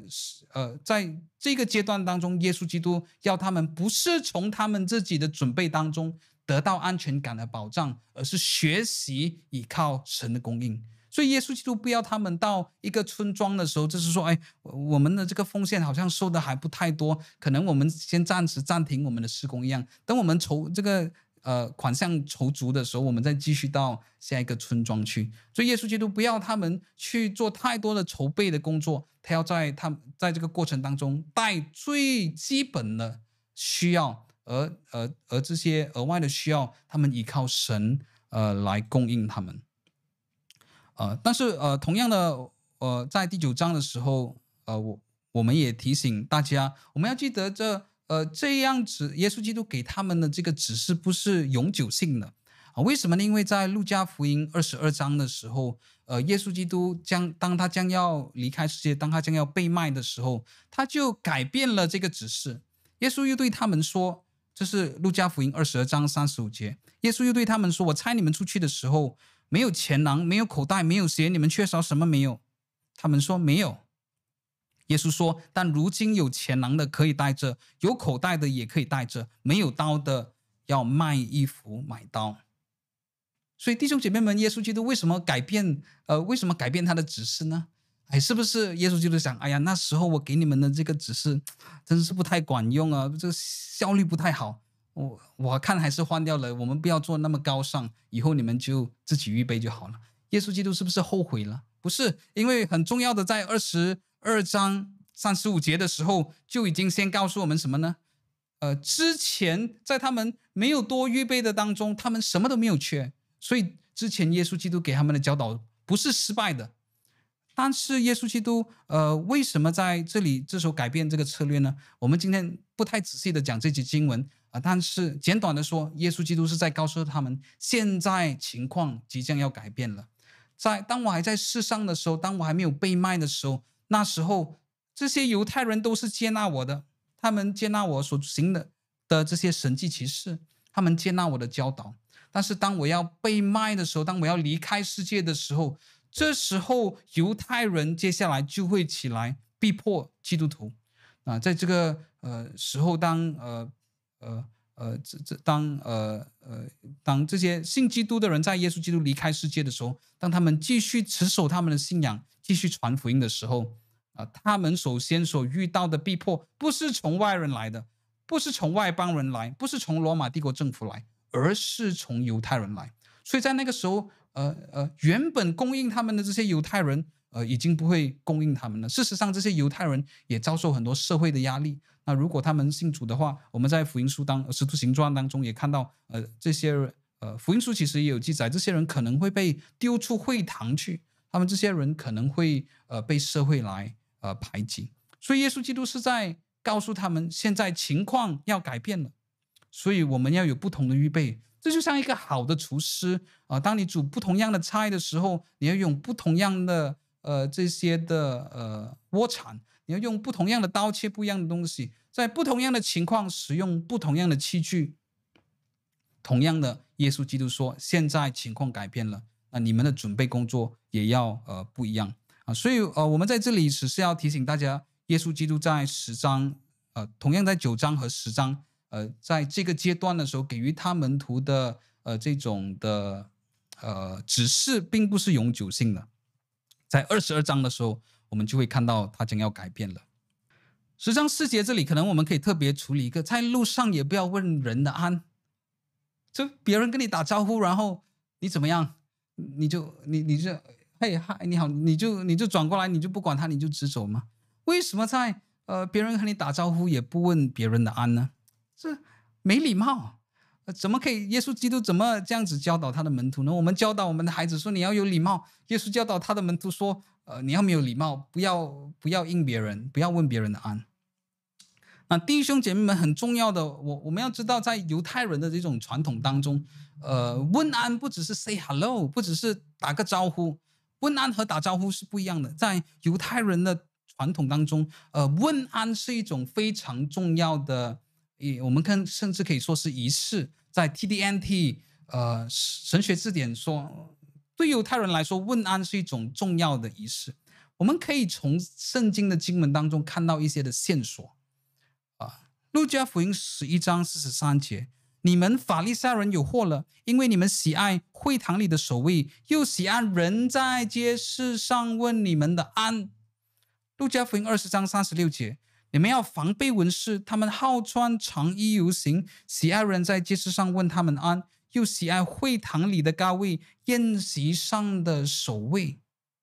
所以弟兄姐妹们，你可以看到在这里的时候，这些假冒为善的文士和法利赛人，他们把别人问他们的安。看成他们尊严的一部分，所以这个不是普通的打招呼啊，在他们的这种追求、这种虚妄的荣耀当中，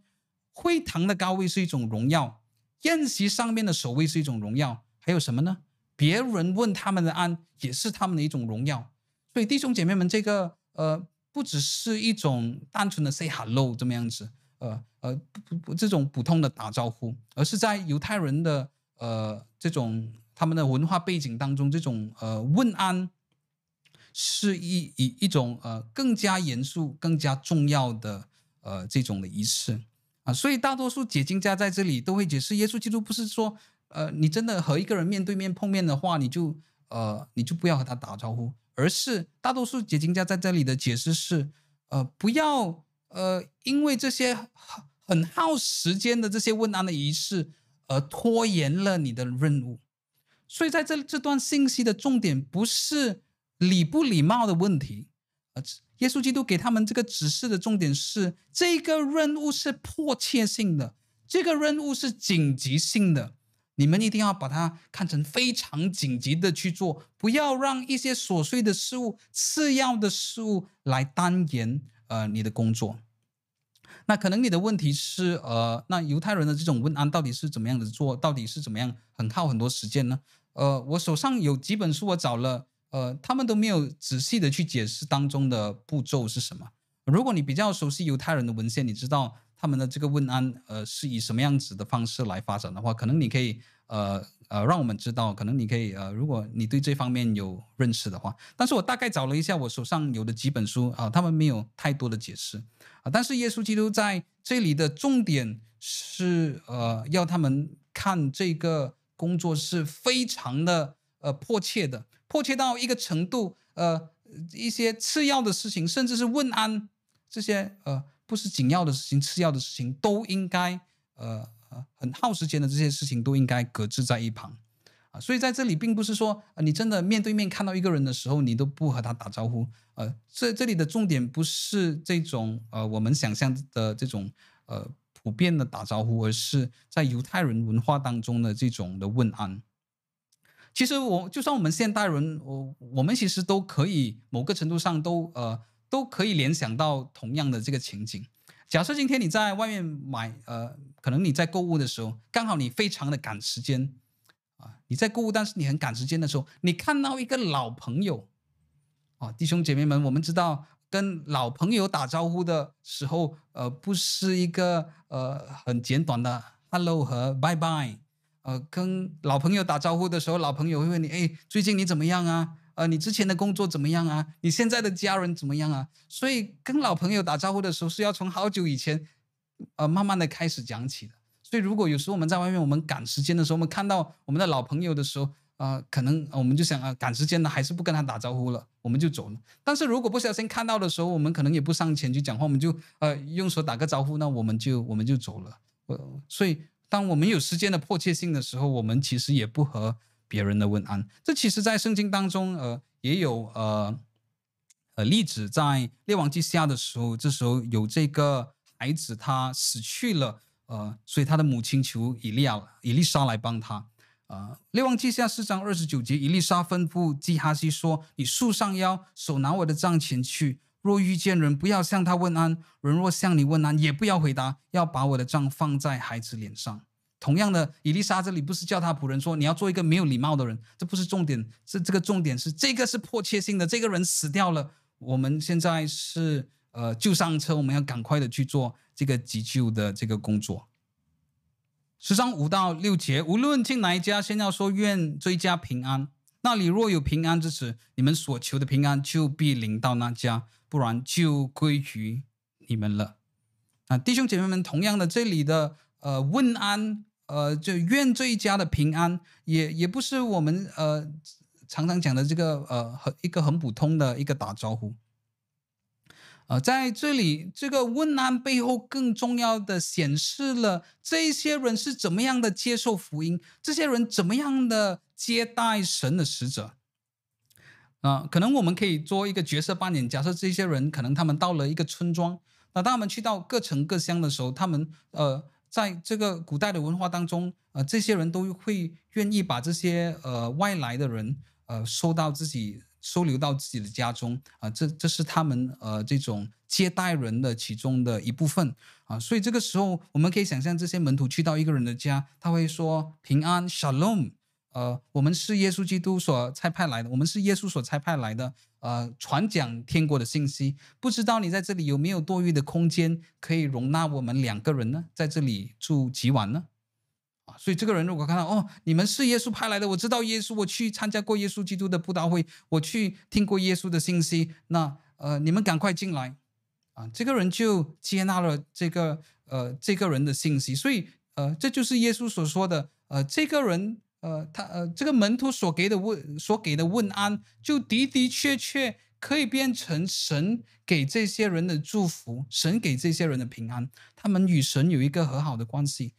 但是如果这个人说：“哎，我我不要了，我我知道这个耶稣，我听很多法利赛人讲，他是靠鬼王赶鬼的。我听很多法利赛人讲，这个不要相信这个耶稣。呃，对不起，我我我不相，我不接受你们的这个福音的信息，可能你们要找别家。那他那他他就拒绝了这几个门徒。那我们要在这里很清楚的就是，当这两个门徒是带着。耶稣基督给他们的使命，带着神给他们的使命去传扬神国的福音的时候，那这种拒绝不是个人性的，it is not personal。这种拒绝是同样拒绝神的权柄。这个不只是拒绝这两个门徒，这是拒绝他们的信息，而拒绝他们的信息就是拒绝他们代表的神，拒绝神的这个国度。那这种想法就好像，呃，如果今天你在开车的时候，有这个交通警察要把你拦截下来，他说，呃，你停下来，打开你的车厢。那当你拒绝这个交通警察的命令，你开车就走的时候，那警察就有权利逮捕你。那为什么呢？因为你拒绝的不只是两个普通人，你拒绝的是两个拥有呃国家给他们权柄的皇家警察。国家给了他们这个权柄去执行这个任务，他们执行这个任务的时候是代表国家执行这个任务，所以你不是因为拒绝两个陌生人坐牢，那你是因为拒绝两个带有国家赋予他们权柄的呃呃人，所以你坐牢，所以你不只是拒绝两个人，你是拒绝国家给你的权柄，而这种悖逆罪表示你需要坐牢，所以同样的，呃，在这里强调的不只是这种字句上面的问安。而是在这个问安背后，这个人怎么样接纳这两个人，表示了这这呃这个人是否接纳福音？这个人是否接纳福音？这个人呃呃呃，他们传讲这的这个神国的信息，就显示了他们是否接纳神。所以在这里讲的平安是是否会临到这个人，或者不临到这个人的时候，在这里要强调的是，这些人的施工是带有权柄的。你的问安是有权柄的，你的请求是有权柄的，你的使命是有权柄的。所以耶稣提提醒这些人，你要你们要知道，你们现在做的不是社工，你们不是社会的义工，你们现在做的是神的工作。而当你们做神的工作的时候，你们有神给你们的权柄，所以你们带着神的使命，你们向一个人问安，你们向一个人请求住宿，但是这些人拒绝给你们的时候，这种拒绝不是个人性的。当你拒绝一个警察的请求的时候，这不是个人性的拒绝；当这些人拒绝主差派的门徒的时候，这些也不是个人性的拒绝。同样的，神的审判、神的愤怒也会呃临到他们的身上。所以你们要留意你们自己的身份到底是什么？为什么呢？这弟兄姐妹们，我们还可以联想到之前的耶稣说：“我是差派你们羊进入狼群。”但是。你们不是要感到很害怕？你们不是感到很丢脸？你们不是感到自尊心很低？你们要知道，你们是带着神给你们的权柄去做这件事情。同样的，弟兄姐妹们，我们在我们的传福音的时候，我们也不需要以福音为耻，我们不需要因为别人的拒绝感到害怕。这是保罗所说的。就算他因为福音的缘故被责打、被辱骂、被下到监狱当中。保罗说：“我不以福音为耻，因为这本是神的大能。”七到八节，你们要住在那一家，吃喝他们所供给的，因为工人的工价是应当的。不要从这家搬到那家，无论进哪一城，人若接待你们，给你们摆上什么，你们就吃什么。这也在我们在九章的时候处理过的。耶稣基督在这里是要做两个平衡，第一就是。当你们在这些人的家住宿和吃这些人供给你们的时候，这种不是占人家的便宜，这个是天经地义的，这个是理所当然的。为什么呢？因为工人得工价是应当的，所以这个是一点，这个不是占人家便宜。但是耶稣基督也要有一个平衡是什么呢？你们也小心，不要变得贪心。什么是贪心呢？今天你住一间房子都是，你发现另外一间是豪宅，哇，你这豪宅里面有套房。你就想，我们为什么住这个破烂的屋子呢？我们为什么住宿在这个人家里呢？不然我们明天就换换一个住宿吧。我们就去问那个豪宅的人愿不愿意接纳我们。我们可以住在套房里面，啊，所以或者这些门徒可以说：“哎呀，我们住在这一家人，每天都只是吃清粥小菜。哎，那个大户人家每天大鱼大肉，我们吃好一点的。”耶稣基督就对这些人说：“你们所需要的工人的工价，这个不是占便宜。”这个是理所当然、天经地义，但是你们也要小心，不要变成贪心的人，一直想要住更好的房子，一直要一直要更好的住宿，一直想要吃更丰盛的这个大餐。所以耶稣基督在这里给了他们一个平衡性。啊、呃，我们今天看的最后一节经文，要医治那城里的病人，对他们说：“神的国临近你们了。”弟兄姐妹们，我们同。呃，同样的，在这里看到耶稣在这里强调，呃，这种神迹性的医治和神的国的信息的这种连接性。同样的，我们在第九章已经呃很仔细的解释过，我们在这里也不太继续的详细解释。但是这里告诉我们很重要的一点，就是当这些人得到医治的时候，这些人所需要对神有的认知是什么呢？哇，做基督徒不会生病了。做基督徒，如果你求神医治，神就医治你了。啊，如果有这种信息的话，那么这些人的呃呃门徒所传的信息就是哦，相信基督有免费的医疗保障。哇，那我我不用每个月花那么多钱去买医疗保险了，因为你信耶稣的话有医疗保障。不是的，在耶稣的时代有这种大量的呃医治的神迹奇事。不是为信主的人提供免费的医疗保障，而是作为一个印证，要他们知道神的国临近你们了。这是神给你们的一个印证，神给你们一个记号，让你们知道这个是特别的时代，神在这个时候要做特别的工作。这是我们在整个救赎历史当中。呃，从旧约到新约，我们看到的神在救赎历史当中，当他有一个特别的计划的时候，当他要有一个特别的使命的时候，他常常就以大量的神迹奇事来印证他的仆人，来印证他自己的工作。我们知道，在旧约当中有很多很大的神迹奇事，但是不是整本旧约圣经从一开始到结尾都是充满神迹，不是的，就在一些特别的阶段。呃，在整个救赎历史当中，一些特别的阶段有这样子的事情发生，在什么阶段呢？呃，第一，有摩西带领以色列人出埃及的时候，神要拣选这个百姓作为他的百姓，神要拣选这个百姓建立以色列的国度的时候，在这个救赎历史重要的阶段的时候，神差派摩西带领他们，而在整个过程当中，我们在呃出埃及记看到有非常非常多的神迹奇事，印证这是神的工作。摩西是神差派来的仆人。第二个阶段，呃，在这个时候，以色列国已经成立了，但是在有一个阶段当中，他们离开了对神的敬拜，他们去拜巴力的偶像。在这个时候，神就兴起了以利亚和以利沙，要把这些以色列人从拜偶像当中带回到对神的这个敬拜。这些以色列人差不多已经要忘记神了，他们已经呃拜偶像拜到自己呃已已已已经忘了自己的祖宗，忘了呃拯救他带领他们出埃及的这个神。所以当神使用以利亚和以利沙的时候，他同样有很多的神迹奇事来伴随他们，让他们知道这个的的确确是神所差派来的。只有神才是真的神，巴力并不是神的神。那有。第三个时代就是我们在圣经当中看到的，当耶稣在世上的时候和使徒的时代的时候，耶稣行了很多的神迹奇事，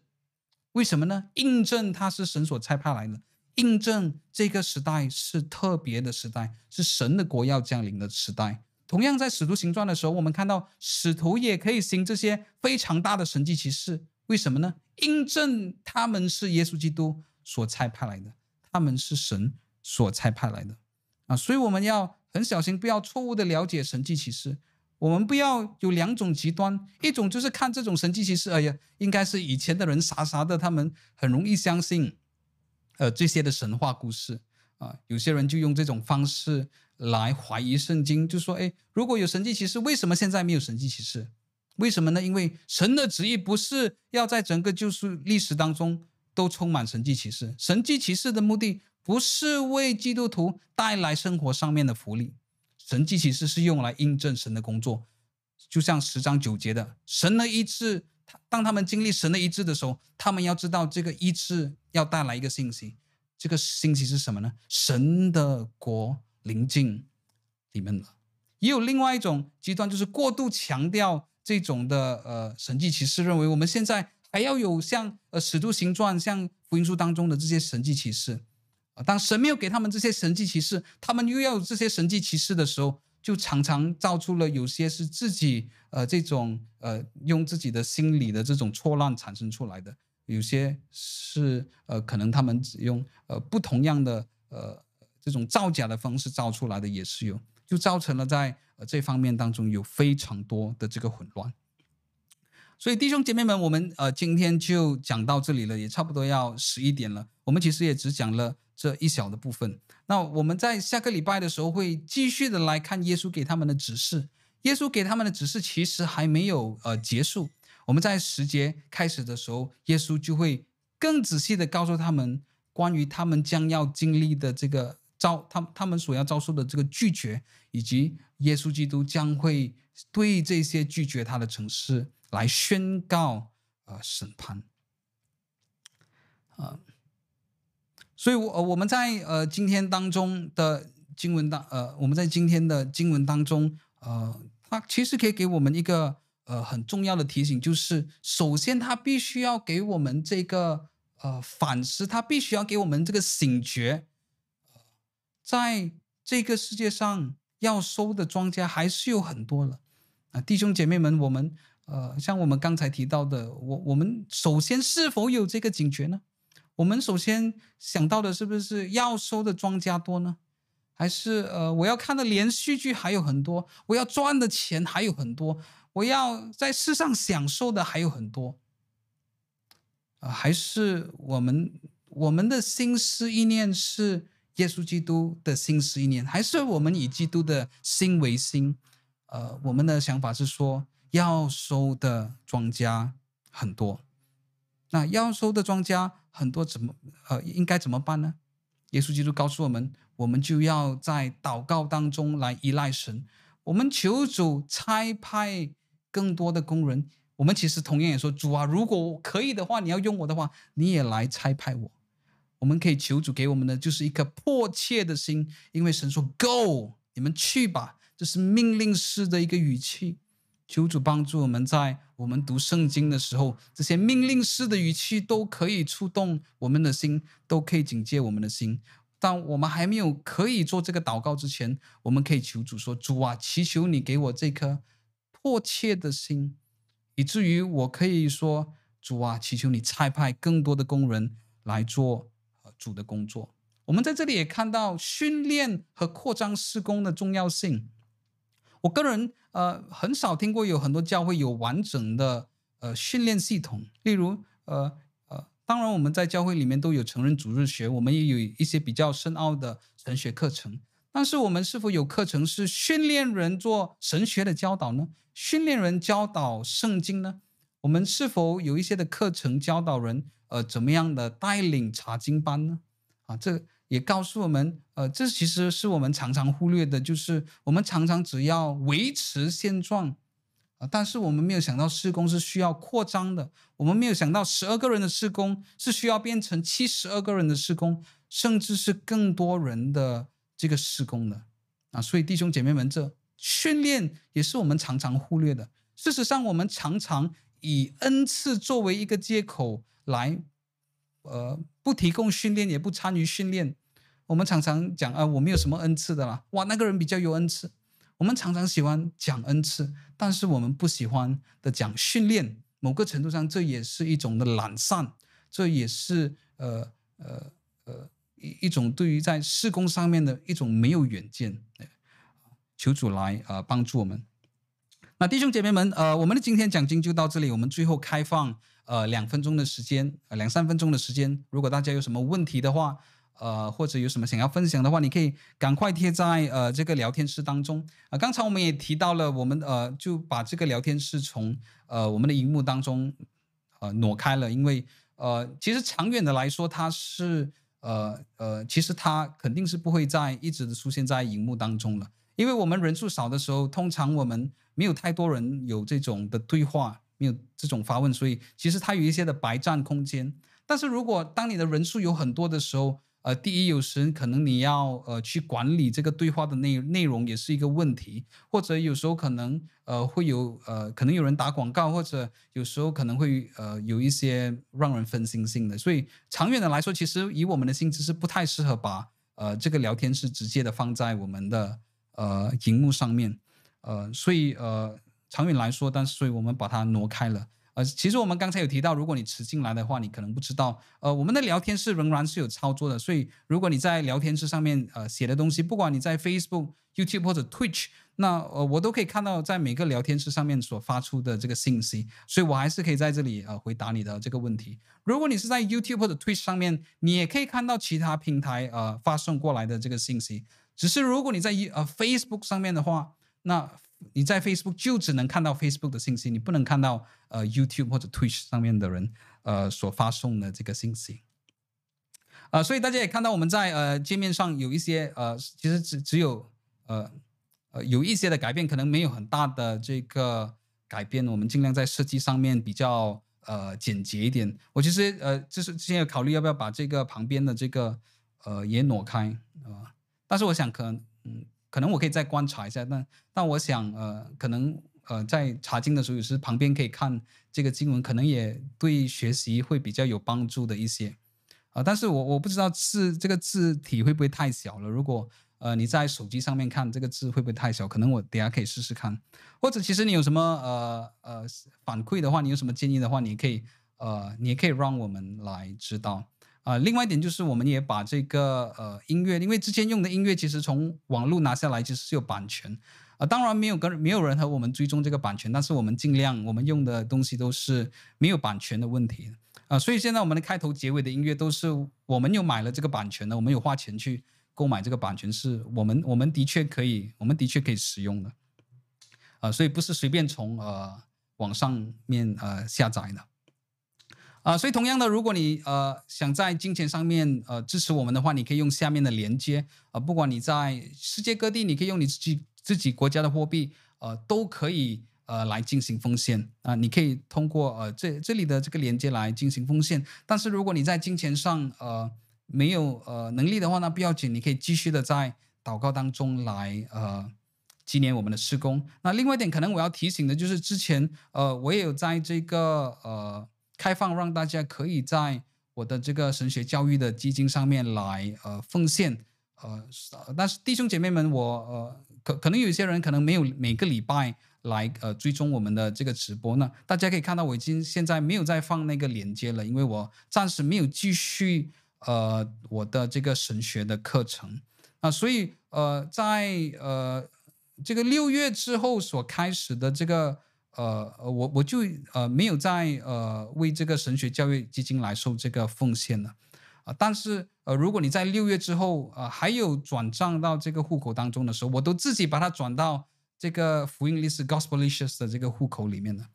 啊，所以弟兄姐妹们，大家如果想要奉献的话，可以直接奉献到我们事工的户口。那现在呃我我可能在至少在这一年时间，可能我不会呃继续的深造，所以。呃，暂时也没有开放让大家可以奉献啊、所以在这里只是通知大家，呃，所以如果你要奉献的话，可以奉献到施工的户口。如果你在六月之呃六月之后，哎呃六月一号之后，呃你还有奉献到我的个人户口的话，我已经自动的把这些款项转到呃这个施工的户口了。